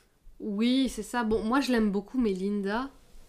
Moi, il me fait marrer cet épisode, mais il y a Ouais, beaucoup moi de gens je, qui moi je détestent. l'aime beaucoup, mais je sais qu'objectivement il est pas bon. Ouais, tu le donnes à regarder à quelqu'un qui connaît pas la série, il se fout de ta gueule. quoi. Oui, oui, c'est ça. Il dit, mais c'est quoi cette merde? En plus, ça finit avec un truc bizarre. Oui, très bizarre, oui. Voilà. Ah si, un autre article que j'ai trouvé en cherchant un peu dans la presse, parce que c'est pas- ça, a été, ça, a été publié le 26 mai aussi. Mhm. Les deux articles sont parus le 26 mai, Ouais. donc entre la diffusion des deux épisodes. Euh, c'est un article qui, qui annonçait le départ de Billy Piper. Oh. Euh, alors je sais plus quel, euh, ça devait être The Mirror ou un, un journal comme ça, mais qui annonçait le départ de Billy Piper la saison suivante, en disant après son acteur principal, maintenant l'acteur secondaire euh, quitte aussi la série. Euh, et ils annonçaient qu'elle serait même pas présente dans toute la saison. Même certaines sources nous disent que ce serait que trois épisodes. Oui. Alors effectivement, Billy Piper a bien quitté à la fin de la saison 2, mais elle a fait toute la saison 2. Oui. Mais je pense qu'en fait, effectivement, il y a peut-être eu une courte période où elle, elle a, Elle a peut-être sûre. envisagé de faire la moitié. Ouais, Ça, elle a peut-être pas été sûre de, de se dire ouais, est-ce que je continue si Eccleston reste pas avec moi quoi. Elle s'est peut-être dit ça. D'ailleurs, pour revenir un peu sur le, euh, sur le capitaine Jacques Harkness, avant euh, d'entamer en fait, le portrait de la semaine qui sera sur l'acteur, euh, c'est une mouche, t'en fais pas. Ok. Euh, qui est en fait qui n'a plus envie de voler. Euh, la, la- la chaleur a dû la tuer aussi. Donc le capitaine Jack Harkness, de ce que l'on sait grâce au petit truc qu'on futait sur la, la première version de la saison 2 avant que Christopher Eccleston quitte la série, euh, il devait être présent. Ah oui, Ça aurait dû être un compagnon. d'accord. En tout cas, il n'aurait pas dû quitter à la fin de la saison 1 Ouais, comme mais du coup, ça n'aurait pas donné Torchwood. Ben si, ça aurait donné Torchwood parce que de toute Bah, manière, long la l'annonce de Torchwood s'est faite en, euh, à la fin de la production de la saison 1. D'accord. Et euh, donc en décembre 2005, ils savaient déjà qu'ils allaient produire Doct- euh, Torchwood. Ils savaient pas encore comment. Mhm. Euh, et, et en fait, le nom, je crois même que le nom Torchwood était, existait même pas encore parce que Torchwood c'était le, le, Le code, code, le ouais. nom de code de, de Doctor Who pendant un moment pour éviter de dire euh, regardez, il y a Doctor Who qui est, qui est joué. Ouais. Puisque c'est un anagramme de Doctor Who. Ouais. Donc euh, ça, ça se chevauchait un peu. Alors peut-être qu'effectivement, il aurait comme si Christopher Eccleston était resté, peut-être que John Barrowman serait aussi parti quand même parce que il y aurait eu sa série en fait, il y aurait eu Torchwood, tu vois, ça se serait un peu chevauché. Mais en tout cas, dans les idées euh, de Russell T Davis qu'on a euh, dans les bouquins dont j'ai déjà parlé dans le précédent Gaycast, a priori euh, John- Jack Harkness devait rester. Et ben c'est sur ces bons mots, on va passer maintenant au sujet de la semaine.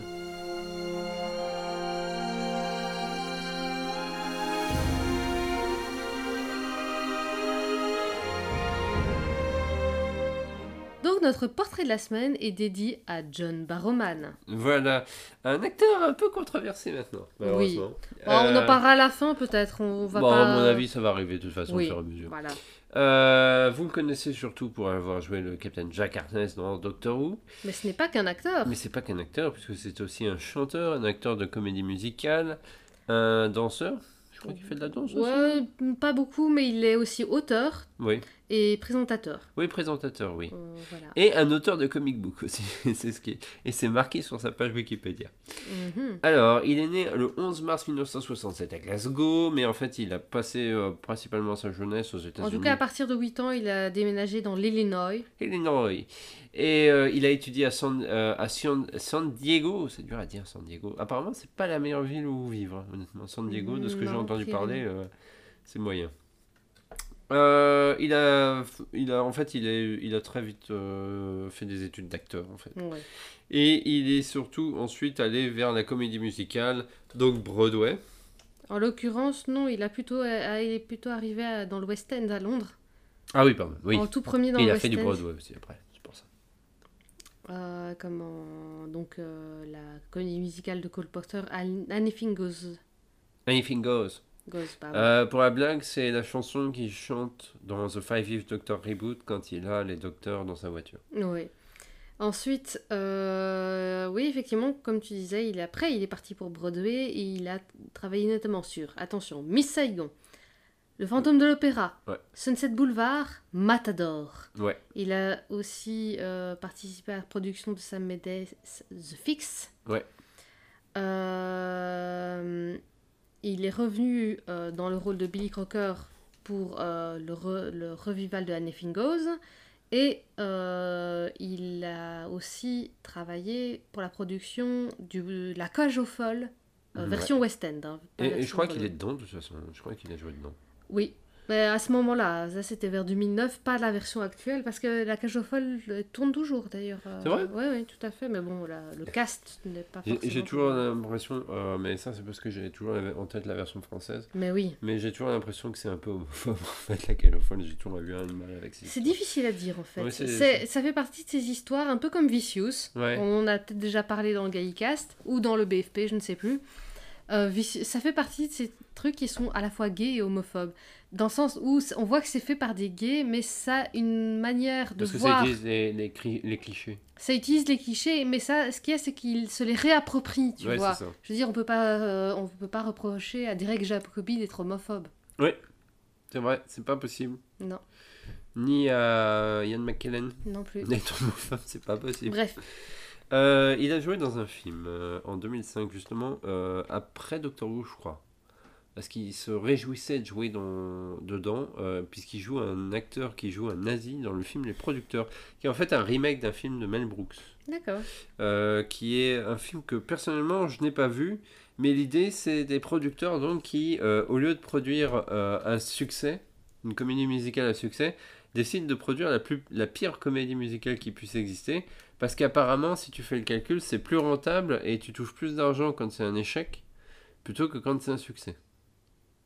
C'est le film qui est basé là-dessus. hein. D'accord. Et donc ils font, ils font une comédie qui- sur Hitler. Euh, voilà, c'est du Mel Brooks. euh, Mel Brooks est capable de se moquer de ça. En même temps, il est juif. Donc c'est pour ça qu'il a le droit. lui. c'est lui qui le dit. hein, donc euh, Ouais, ouais. c'est même pas une blague. Mais tu reprends sa blague, quoi. Ouais. euh, il a aussi euh, eu un rôle assez important en fait dans les séries de euh, la chaîne CW. donc Arrow, The Flash. Ah il a joué un personnage récurrent que, honnêtement, ayant regardé la série, je crois que j'ai quoi J'ai regardé assidûment les deux premières saisons de The Flash. J'ai jamais regardé Arrow. Est-ce que c'est possible que ça soit au début de notre adolescence? Non, non, alors non, c'était. Non, c'est après, c'est bien après Doctor Who. Hein. Non, non, c'est bien après Doctor Who ça. Pourtant, je suis sûre que j'ai regardé une... une série avec Flash. Ah oui, oui, mais c'est pas la même. Ah, c'est pas la même, C'est pas la même, c'est la, version récente de Flash. D'accord. Qui au départ était bien, mais qui euh, est tombé dans, dans le problème des multivers. Et honnêtement, c'est. Je trouve ça irregardable au bout d'un moment. Ok. Euh, il, donc, il joue un personnage, j'ai sauté son nom parce que je, je ne connais pas du tout ce personnage. Je ne je savais même pas en fait. Je savais qu'il était dedans, mais je ne voyais pas du tout qui jouait. Et je vais le retrouver. Non, je vais pas le retrouver, c'est pas grave. En tout cas, si vous jouez- regardez les séries Arrow, vous le savez. Il y a aussi l'acteur qui jouait Rory d'ailleurs dans les séries Arrow, qui Ah oui. joue un, un personnage qui voyage dans le temps. D'accord. Référence. Référence. Référence. Euh, il a joué dans beaucoup de choses en dehors de Doctor Who. Hein. Faut pas croire John Barrowman. En fait, c'est un acteur qui est encore vachement actif, malgré euh, les polémiques qu'il y a eu dernièrement. Euh, Qu'est-ce que tu penses de cet acteur en fait? Qu'est- Qu'est-ce que tu penses du personnage Hormis polémique? Bah, hormis polémique, euh, bah, j'avais. Je dirais pas de la tendresse, mais euh, je l'appréciais comme ça, quoi. Je sais pas, ça n'a jamais été mon acteur chéri, ou même mon personnage chéri dans Doctor Who, donc je l'aimais bien comme je pouvais bien aimer. Je suis en train de réfléchir à d'autres personnages. euh, Ouais, River Song, par exemple. ouais, en fait, je sais pas, moi je le détestais pas. Et moi je trouve qu'en convention il était sympathique. Oui, ben, on l'a vu une fois, effectivement. Ouais, en fait, je, je le considérais comme étant sympathique avant de l'avoir vu en fait. Oui, c'est ça, c'est ça le problème. C'est que moi, j'ai eu un début de cringe au moment où je l'ai vu en vrai. Et euh, ensuite, euh, les affaires qu'on a entendues par après, ben, ça m'a pas étonné en fait, c'est ça. Ouais. Euh, C'était quelle année? Je ne sais plus. Euh, c'est l'année. On avait été avec Pauline et Julien, donc c'est Ouais. c'est avant le Covid. Oui, c'était largement avant le Covid. Et Pauline en parle de temps en temps, euh, je crois aussi, parce que c'était un moment qu'elle n'a pas détesté en étant. Parce qu'elle est montée sur scène en fait ce jour-là. Oui. Elle a fait partie des personnes qui ont pu monter sur scène pour aller lui poser une Pas question. sûr qu'on l'ait pu filmer ça. Je sais plus si Non, c'était non, moi je l'avais pas filmé. Non. Et, euh, mais ça a été filmé, hein. enfin, je veux dire, je sais qu'il y a des extraits, euh, enfin, je crois. à Ok. voir. Mais c'était pendant sa conférence et donc euh, des gens du public avaient pu monter sur scène. Pauline en faisait partie.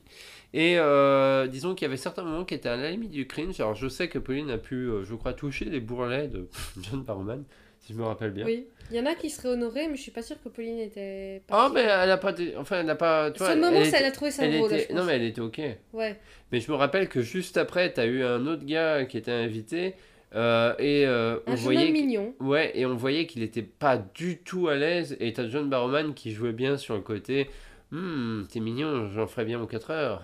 Oui, c'est ça, ouais. Et Un euh, peu lourd. ouais, et euh, tu voyais. Sup... En fait, c'était là le moment cringe parce que tu voyais bien qu'il était.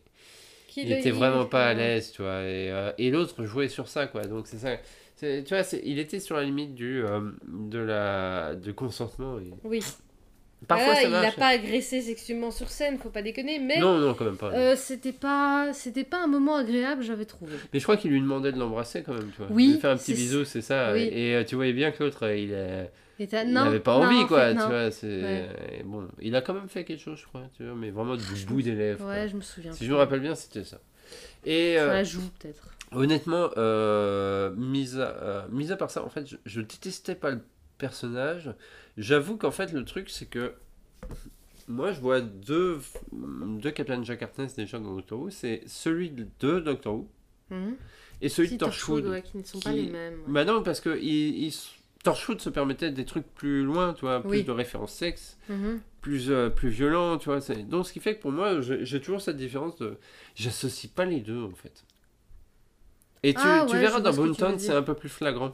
D'accord. Euh, y a, y a- y a- comme la série peut pas jouer sur la même chose, je j'arrive pas à associer les deux, bizarrement, tu vois. Ah, ça fait trop longtemps que j'ai plus vu Torchwood euh, pour, euh, pour dire. Euh, C'est pas une série que j'avais spécialement envie de revoir en fait, c'est ça le problème.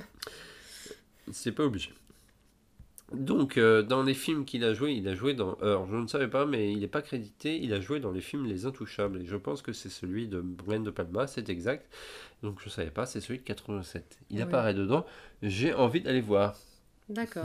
Euh, Euh, C'est celui qui se passe à Chicago qu'on a vu dans la vidéo Ah Monsieur oui. Bobby. Ah bah oui, c'est vrai. Euh, oui, d'accord. Euh, juste après, en 2002, il jouera dans un nanar où je t'ai montré juste avant l'enregistrement les vidéos. Euh, c'est un film qui s'appelle Shark Attack 3 Mégalodon. Il joue un certain Ben Carpenter. Et ce film est, légendaire pour. Ah, c'est lunaire. pour- hein. ouais, il est, il est déjà lunaire pour, euh, à cause des incrustations de gens qui sont bouffés par un gros requin. Mhm. Qui sont. euh, ah, c'est pas qu'elles sont mal faites, mais tu vois que c'est. C'est des images d'archives de requins Ouais. sur lesquelles je trouve quand même que les effets sont quand même plutôt bien faits, faut arrêter. Euh, Ouais, pour un nanar, ça passe. Ouais, allez. pour un nanar ça passe et je trouve ça marrant. Mais c'est surtout, euh, et, en fait, et allez voir sur YouTube. Euh, mais en fait, il est, John Barman est très connu dans ce film-là pour une scène et un dialogue complètement lunaire, mais direct. Ah oui, c'est. Il est, accou- il est accoudé sur une voiture avec une fille, euh, il vient de se passer quelque chose, il fait nuit, il dit euh, Je suis un peu fatigué, mais euh, viens, on fait quelque chose. Et Ouais. il- mais il est un peu plus rentre dedans, un peu plus vulgaire en VO. en Ouais, fait. Je peux le dire ou pas? Non. Non, non, allez voir, parce qu'il y a peut-être des mineurs qui écoutent. Voilà. allez voir sur YouTube, Voilà. parce que c'est sur YouTube sans censure. Et au moins, ce sera pas de notre faute.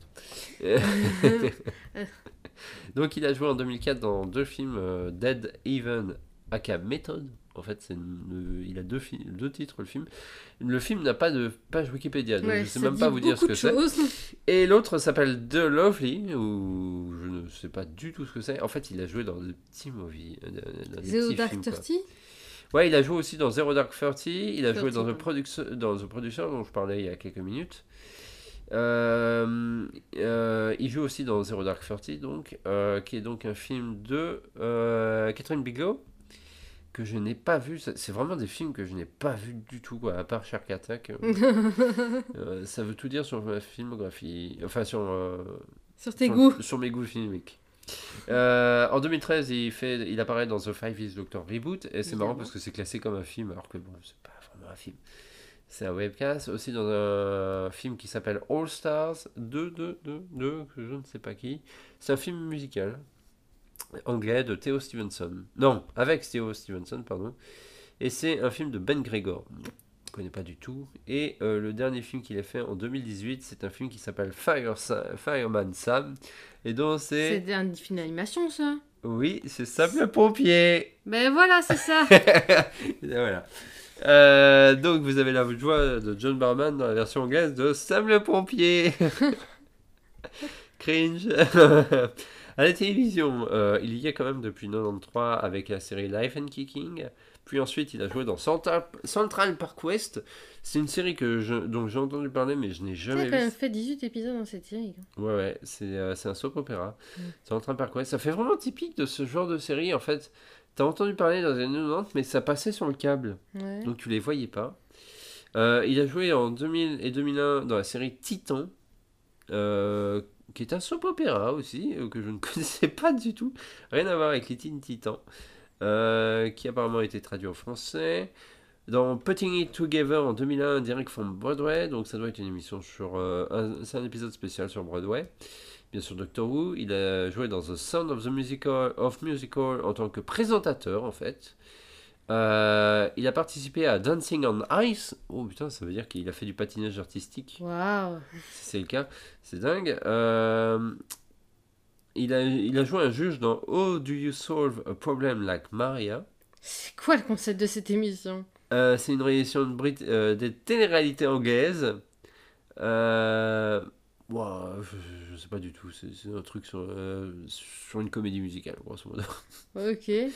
Euh, il a été co-présentateur de This Morning, euh, qui est un magazine de télé journalier de ATV en fait. Ok.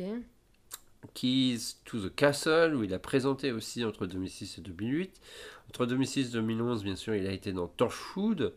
Il apparaît dans tous les épisodes de Torchwood de mémoire. Ouais. Ouais, il apparaît dans tous les épisodes de Torchwood. Il a été juge dans Annie Dream Will Do en 2007. Euh, il a joué Simon dans Hotel Babylon. Euh, ça, c'est une série anglaise. euh, je me rappelle de son passage à la télé, mais je ne l'ai pas regardé. Il y a quand même 4 saisons, euh, en tout 32 épisodes.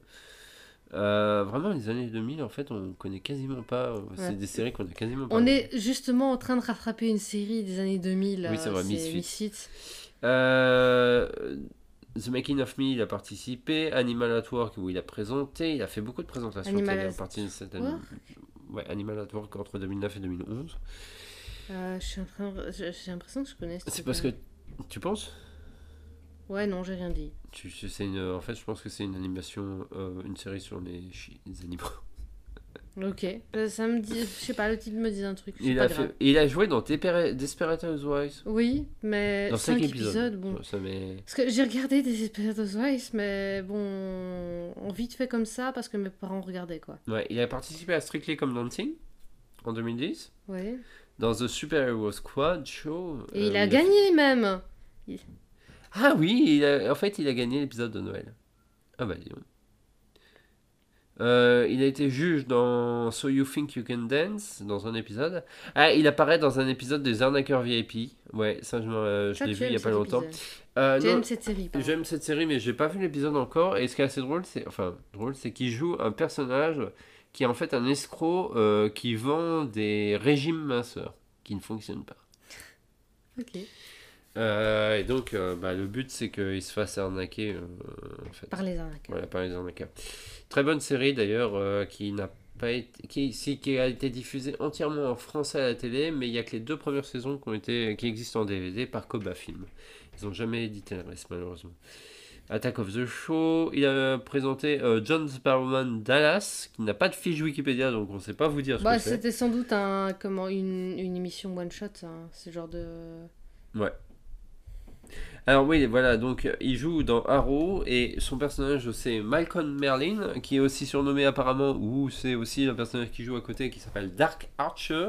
Razal. Et apparemment il a joué aussi Ra's al Ghul dans cette série, d'accord? Ok. Euh, ok. Euh, Ra's al Ghul qui est un des grands ennemis de Batman. Donc en fait, il est dans le MCU. Il est dans... Non, il non, est pas dans c'est la c'est MCU. d'ici, euh, Arrow. hein, c'est Voilà, ça. c'est ça. Ne dis pas de Euh, bêtises. je suis sincèrement désolée, je suis nulle en super Et surtout, c'est le, c'est techniquement le Arrowverse, donc c'est la- les séries de CW, donc de toute manière, c'est encore un événement à part par rapport au film de, de, de, de DC. Je vais te croire sur parole. Ouais, ouais, c'est encore à part. Euh, parce que mm, dans le, le film Flash, Oui il y a des. euh, des- Quoi, le film dont j'ai vu l'extrait l'autre jour avec les bébés qui passent par la fenêtre? Oui, oui, oui, oui, oui, oui, c'est, oui, c'est, oui, un peu spécial. J'ai- Je scrollais sur TikTok, c'est arrivé de manière tout à fait random. Je me suis demandé quoi? Je me suis dit, oh tiens, une animation. Et puis t'as euh, le bébé dans le micro.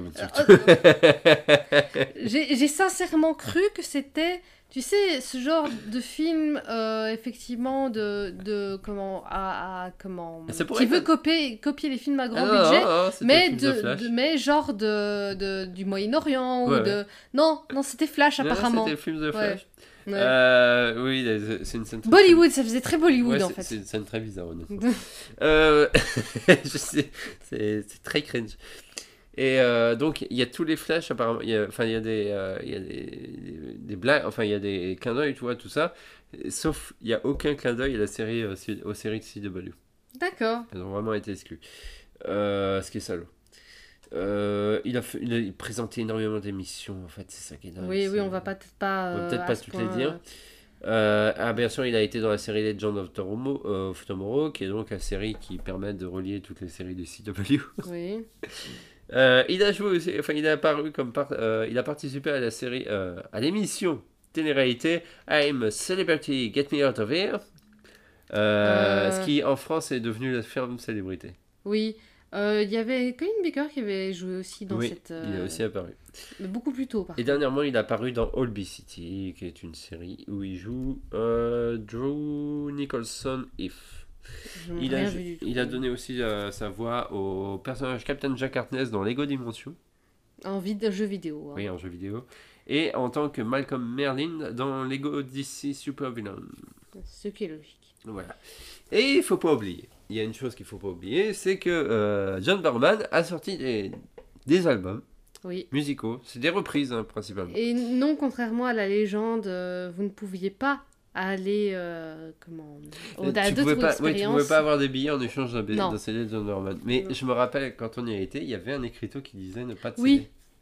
Oui, oui. Ouais. Il y avait un écriteau. il y avait marqué pas de CD de John Parce Barrowman. que la blague, à mon avis, beaucoup de gens On avaient essaie de fait cette reproduire. blague. Ouais. Et donc il a sorti beaucoup d'albums, en- enfin plusieurs albums entre euh, apparemment 94 et 2022. Je me souviens qu'il y en a un, c'est pas que je l'avais, c'est que je l'avais téléchargé, je crois. Honnêtement, il chante bien. Moi, Oui, j'aime bien. Moi, je honnêtement, trouve il a qu'il une belle chante voix. Super bien. Ce qu'il chante, c'est pas toujours ma cam, parce que c'est moi, très comédie musicale. Ouais, moi j'aime encore bien tout ce qui est comédie musicale, tout ce qui est un peu. euh, euh, comment soul américaine, euh, un peu. comment. Grande voix. Ouais. voilà. C'est un peu le même registre que. comment, comment il s'appelle? George Croban par exemple. Hmm, oui, sans doute. Je ne sais Ouais, pas du tout qui c'est. bon. Euh, et il y a eu trois DVD. Ouais. Il y a eu trois DVD, qui, dont un qui s'appelle An Evening with John Barrowman, sorti en 2009. Ensuite, c'est John Barrowman Live at the Royal Albert Hall, qui est un concert donc, en 2010. Et ensuite, c'est John Barrowman Collector's Edition 2 disc DVD set, avec encore plus de John Barrowman. Ouais. Even more of me. Euh, voilà, c'est quand même un acteur euh, qui est très porté sur la musique plus que les séries télé en fait quand on regarde. hein. C'est vraiment en fait son dada. On n'a pas trop parlé de sa vie personnelle. Ben justement, on va y venir un peu. Il a une sœur, Carole, avec qui il a écrit Oui. des livres. Il a écrit d'ailleurs la dernière, euh, le dernier roman Torchwood où je me rappelle, et là c'est, euh, vous pouvez le voir en, en- en direct sur YouTube, euh, lors de notre, c'était le premier Geekopolis, Galifrance avait fait une conférence sur scène. Ah, je n'y étais pas. Ah non, c'était il y a longtemps. Et ils avaient des... Geekopolis n'avait pas trop aimé notre conférence parce qu'en fait, ils voulaient qu'on parle de Doctor Who. Et euh, c'est eux qui nous l'avaient demandé. D'ailleurs, on n'avait même pas demandé une conférence. Mais t'as un que- dumpé sur plein d'autres choses en fait. J'ai pas faux dumper, j'ai- on a fait un question-réponse avec le public. Ah ouais. Et ils ont pas aimé qu'on fasse un question-réponse avec le public. En fait, ils avaient pas aimé l'idée alors que je trouvais ça fun. Alors, euh, les questions que j'avais eues principalement, c'est est-ce que vous savez des trucs sur les prochaines saisons? Et à un moment, j'ai parlé de John Barrowman. genre, t'es, genre t'es, dans les petits papiers de Moffat quoi. Oui, oui, c'est ça. Euh, je sais pas. à l'époque euh, c'était Moffat. Hein. Ouais. Et euh, et il y a quelqu'un qui, qui m'a posé une question sur John Barrowman et j'ai dit que John Barrowman sortait un roman écrit- coécrit par lui et sa femme.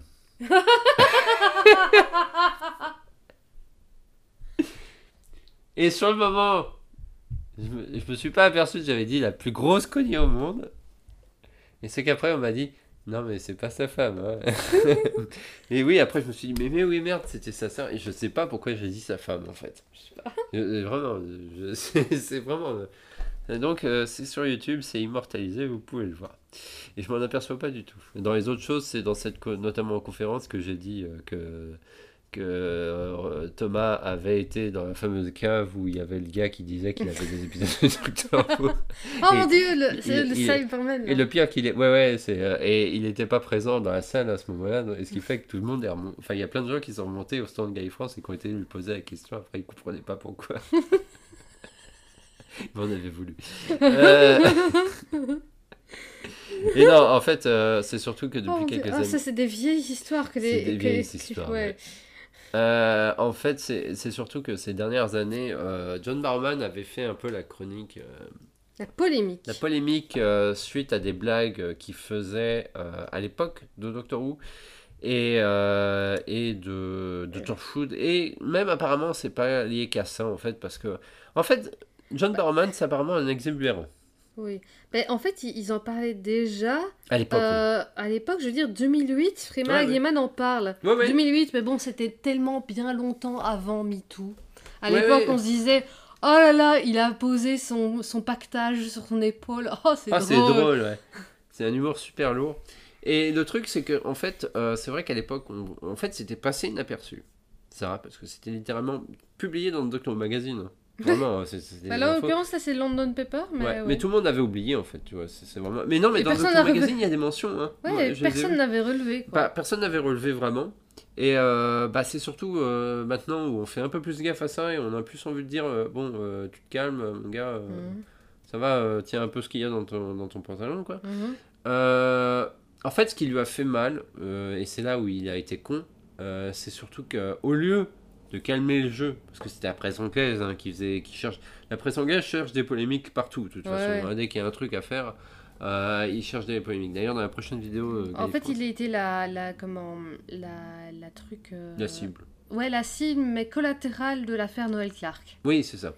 Euh, et le truc, c'est que euh, au lieu de, de dire ouais, effectivement, euh, c'est pas drôle, en fait, il a surenchéri et euh, il a Il commencé à gueuler, à dire ouais, c'est honteux, on peut plus rigoler, tout ça. En fait, Oui. il a donc euh, Au c'est- amende honorable, voilà, il a, il, il a joué au con et euh, grosso modo, ça a été pire envers lui. Et en plus, c'est le genre de personne qui dit qu'après ils sont blacklistés ou, Ou cancel, ou quoi. cancel, ça c'est typique.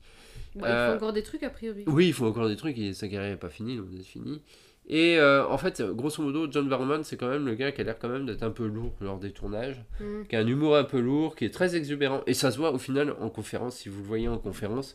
Euh, c'est vraiment le gars qui est là pour faire son show. Oui. Euh, mais j'ai l'impression que parfois, tu sais, il, il, il met pas toujours une limite à tout. Quoi. Il est, parfois, il va un peu trop loin avec certaines personnes et forcément, ça passe pas. Oui.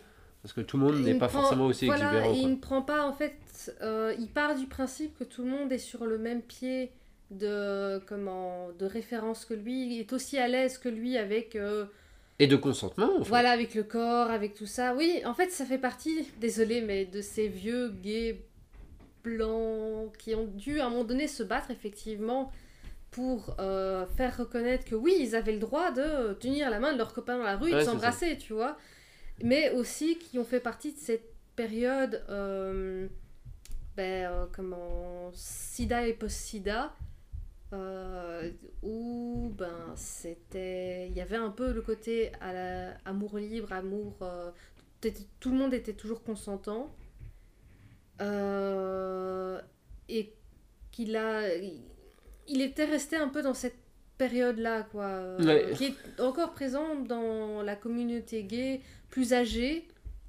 Euh, Bah, en fait, moi, je- parce que je, je vois ce que tu veux dire, mais moi je dis toujours que en fait, la plupart des personnes qui ont du problème avec le concept de consentement, quand on leur dit, ils disent toujours ouais, on peut plus rien faire actuellement, c'est parce qu'en fait, à une certaine période, oui, par exemple de mes c'est ça que parents, je voulais dire. euh, oui, oui, ça, je voyais où tu voulais 68, venir, quoi. post 68, en fait, euh, la plupart des gens partaient du principe que tout le monde était consentant en fait. Que le consentement était acquis de base. Oui, que le à consentement moins est que tu de dises base. vraiment non de manière Même très, encore, euh, euh, ouais, même vraiment encore, honnêtement, parce qu'il y avait ce côté aussi, oui, mais en fait, ça veut dire oui, tu vois, c'est un espèce de jeu, tu vois, Ouais. c'est ça aussi. Mais grosso modo, euh, la plupart des gens, en fait, n'avaient pas euh, l'idée du consentement dans la tête, mais pour eux, tout le monde était consentant. Et donc, c'est pour ça qu'il y a beaucoup de gens qui disent, ouais, maintenant, on peut plus rien faire, tout ça. Oui, mais c'est parce que en fait, ils, en fait, ils posaient pas la question à l'époque. Oui, C'est tout ça. simplement. Et euh, parce qu'il y a eu, après, après 68, il y a quand même eu pas mal de dérives et tout ça. hein, Ça, faut Mhm. pas, faut pas Euh, on dit cacher. 68, mais il y a eu le même type de révolution, enfin tout, euh, tout ce qui est euh, post-Summer of Love de Ouais, c'est ça. 67 euh, aux États-Unis, euh, Ouais. c'est ça en fait. hein. Oui, c'est en fait, c'est la période des années, d'après, fin des années 60. Fin des années 60 et tout ce qui a suivi euh, les années 70. euh. Euh, 70, enfin, bref, tout ça pour revenir sur John Barrowman, ça se voit que parfois il pousse la limite avec tout le monde. Et cela dit, il n'y a pas si longtemps que ça sur Twitter, X maintenant, j'ai vu quelqu'un qui avait dit Parce que le problème, c'est que sur Twitter, euh, euh, ça s'enflamme très vite. Ouais. Et il y a beaucoup de gens qui disent, donc c'est très difficile de dire, euh, sans remettre en, en- en question les propos, c'est très difficile parfois de déterminer ce qui est une rumeur de ce qui est vrai. Mhm. Et il y avait quelqu'un justement qui s'était plaint de John Barrowman dans le sens où il avait été à une convention pour une dédicace et il était relativement mineur. John Barrowman avait fait pas mal de blagues tendancieuses avec la personne. Ouais.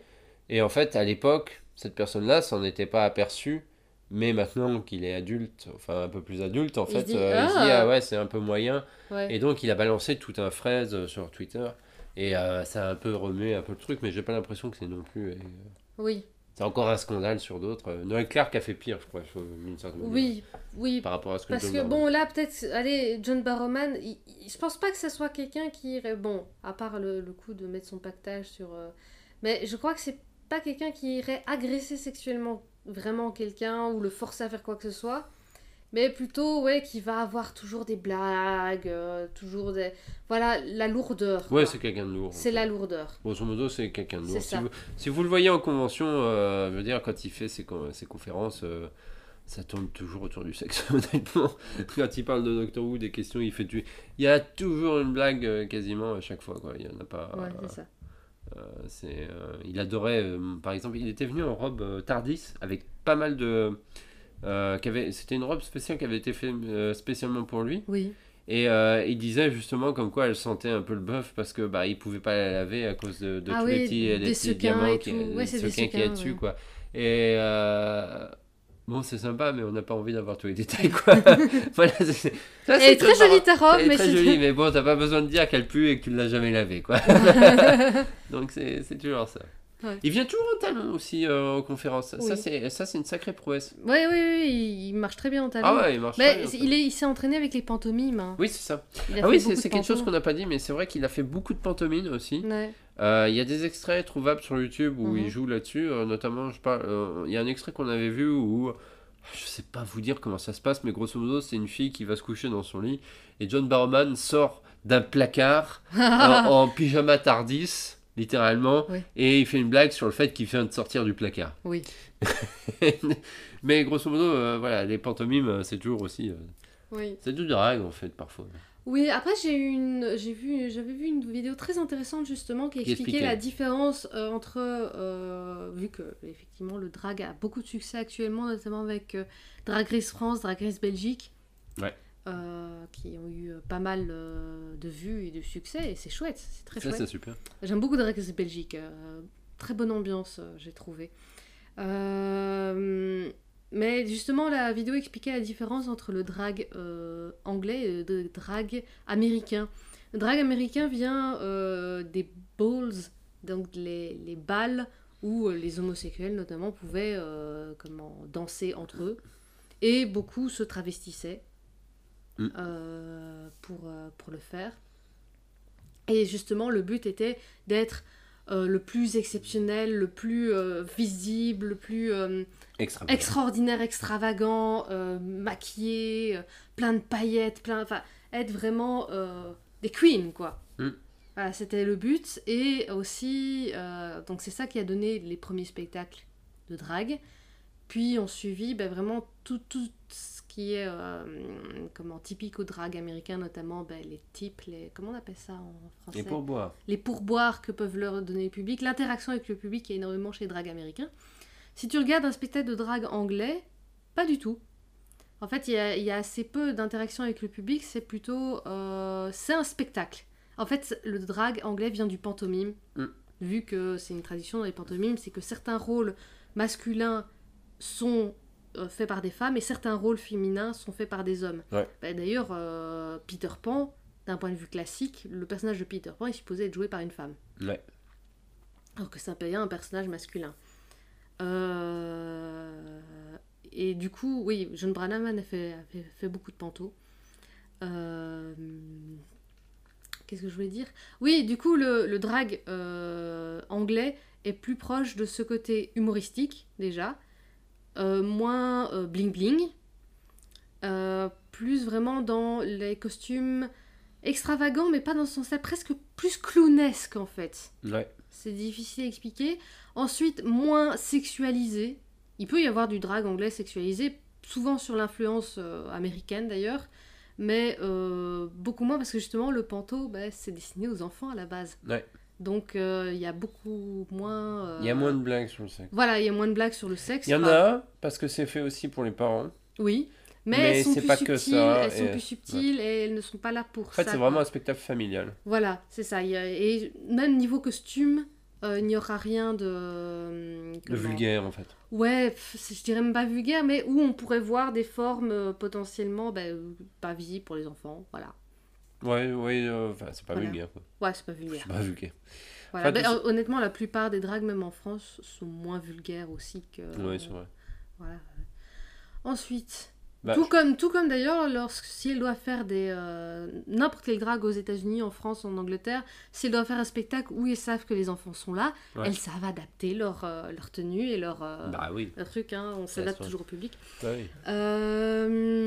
Euh, donc voilà, c'était le petit aparté sur les pantos et comme quoi John Barrowman a aussi fait du panto. Enfin, c'est pas le seul. Hein. William Hartnell a fait du panto. Oui. Colin Baker a fait beaucoup de panto. Oui. Euh, Jonathan Dont Turner. certaines à cause de Jonathan Turner. Oui, Jonathan Turner euh, A voulait faire du panto, a voilà, produit beaucoup ça. de panto. Euh, Langford aussi. Ouais. Euh, Bah, beaucoup d'acteurs. euh, En fait, ben en fait, je pense que de la série classique, si mes souvenirs sont bons, il y avait que John Pertwee qui n'en avait pas fait.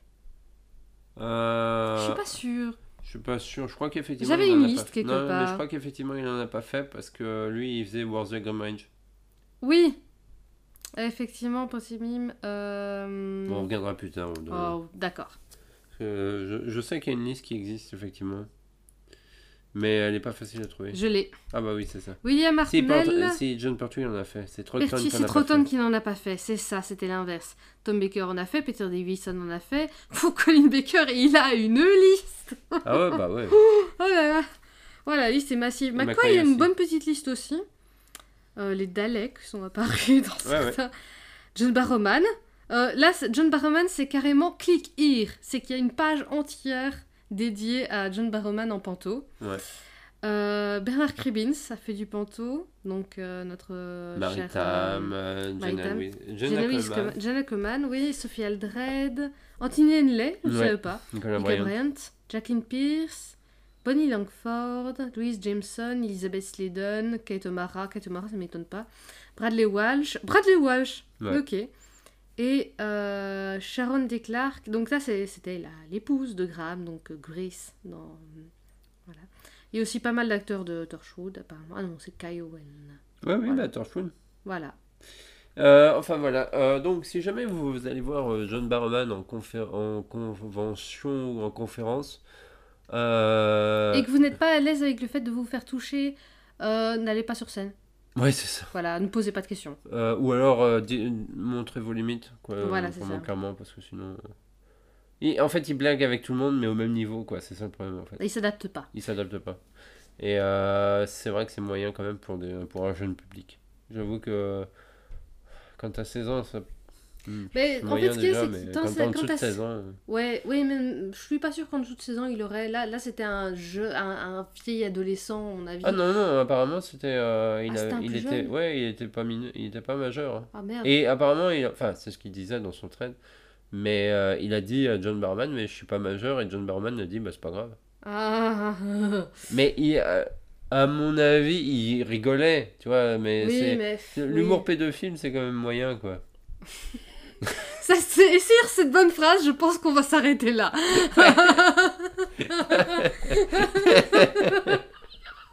ouais, elle est bonne. Euh, donc, ouais, c'est sur ces moments qu'on va se terminer. L'hum- L'humour pédophile, c'est moyen. Rendez-vous au prochain Gaycast. Euh, euh, ce qui sera sur l'épisode Boomtown, qui sera donc l'épisode euh, qui est en fait en réalité l'épisode pour gagner du temps pour la production, de faire le final que, que je disais, qui était une anecdote de cet épisode-là et non pas de l'épisode précédent. Oui. Father's Day. Euh, euh, écoutez du Doctor Who, regardez du Doctor Who. Euh, dans quelques épisodes, je, je pense qu'on va pas parler du final tout de suite de la saison 1 Ah. parce que ça sera entrecoupé euh, des épisodes C'est vrai, ça arrive. Ça arrive, hein. Oh là là, on est tout. Donc on va voir, on est tout prêt. Ça, À mon avis, ça va se chevaucher. euh, Il y aura un épisode qui sera peut-être décalé. Donc Mhm. on arrive près des épisodes des 60 ans, avec hâte. Euh, on parlera peut-être bientôt aussi de Doomsday. Parce que c'est bientôt la fin de Doomsday. Oui, moi j'ai rien suivi du tout, mais je te rien laisserai suivi faire. Bah, Moi j'ai suivi un tout petit peu Doomsday, donc à mon avis on fera Ouais. une petite partie Doomsday euh, dans un des prochains Je Gaïkas. disais te dire que le roman est quelque part entre la France Oui, le roman est aussi quelque euh, part, et la dans- Belgique. Euh, Il doit être à peu près à peu près au même endroit que euh, Only When I Low Oui, et ça. Taking Over the Asylum et toutes les séries de Tennant que j'ai achetées récemment. Et on a acheté le tout dernier DVD euh, de Doctor Who qu'on ne possédait pas. Effectivement, il s'agissait de. Euh, allez, le dessin animé moche là. Comment il s'appelait euh, Je sais jamais. C'est pas Dreamland, c'est l'autre. Ouais, ouais, c'est ça. Je- Ah, à chaque fois, j'oublie son nom. Et le tout dernier, enfin, c'est pas tout à fait le tout dernier, il y en a encore quelques-uns que j'ai pas, mais après, c'est un peu de la gourmandise. Oh. Voilà. Non, non, non, dans le sens où on n'a pas l'histoire. Ouais, celui-là, on l'avait bon, vraiment si c'est pas. pas. Allez, je veux dire, oui, je sais que t'aimerais bien, par exemple, avoir les. hum, Comment on Certains appelle ça coffrets. Certains coffrets, qu'on on a déjà les histoires, mais dans une, une autre édition spéciale. Ça, ça, je comprends. Mais là, on l'avait pas du tout nulle Ouais, part. celui-là, on l'avait pas du tout. C'était ça. Enfin, si, je l'ai sur mon disque dur, parce que j'ai Total Doctor Who, et donc je l'ai en format segmenté, D'accord, tel que c'est regardable en fait. d'accord. Bref, rendez-vous au prochain Gaycast, et puis bah, va vous Bah, boum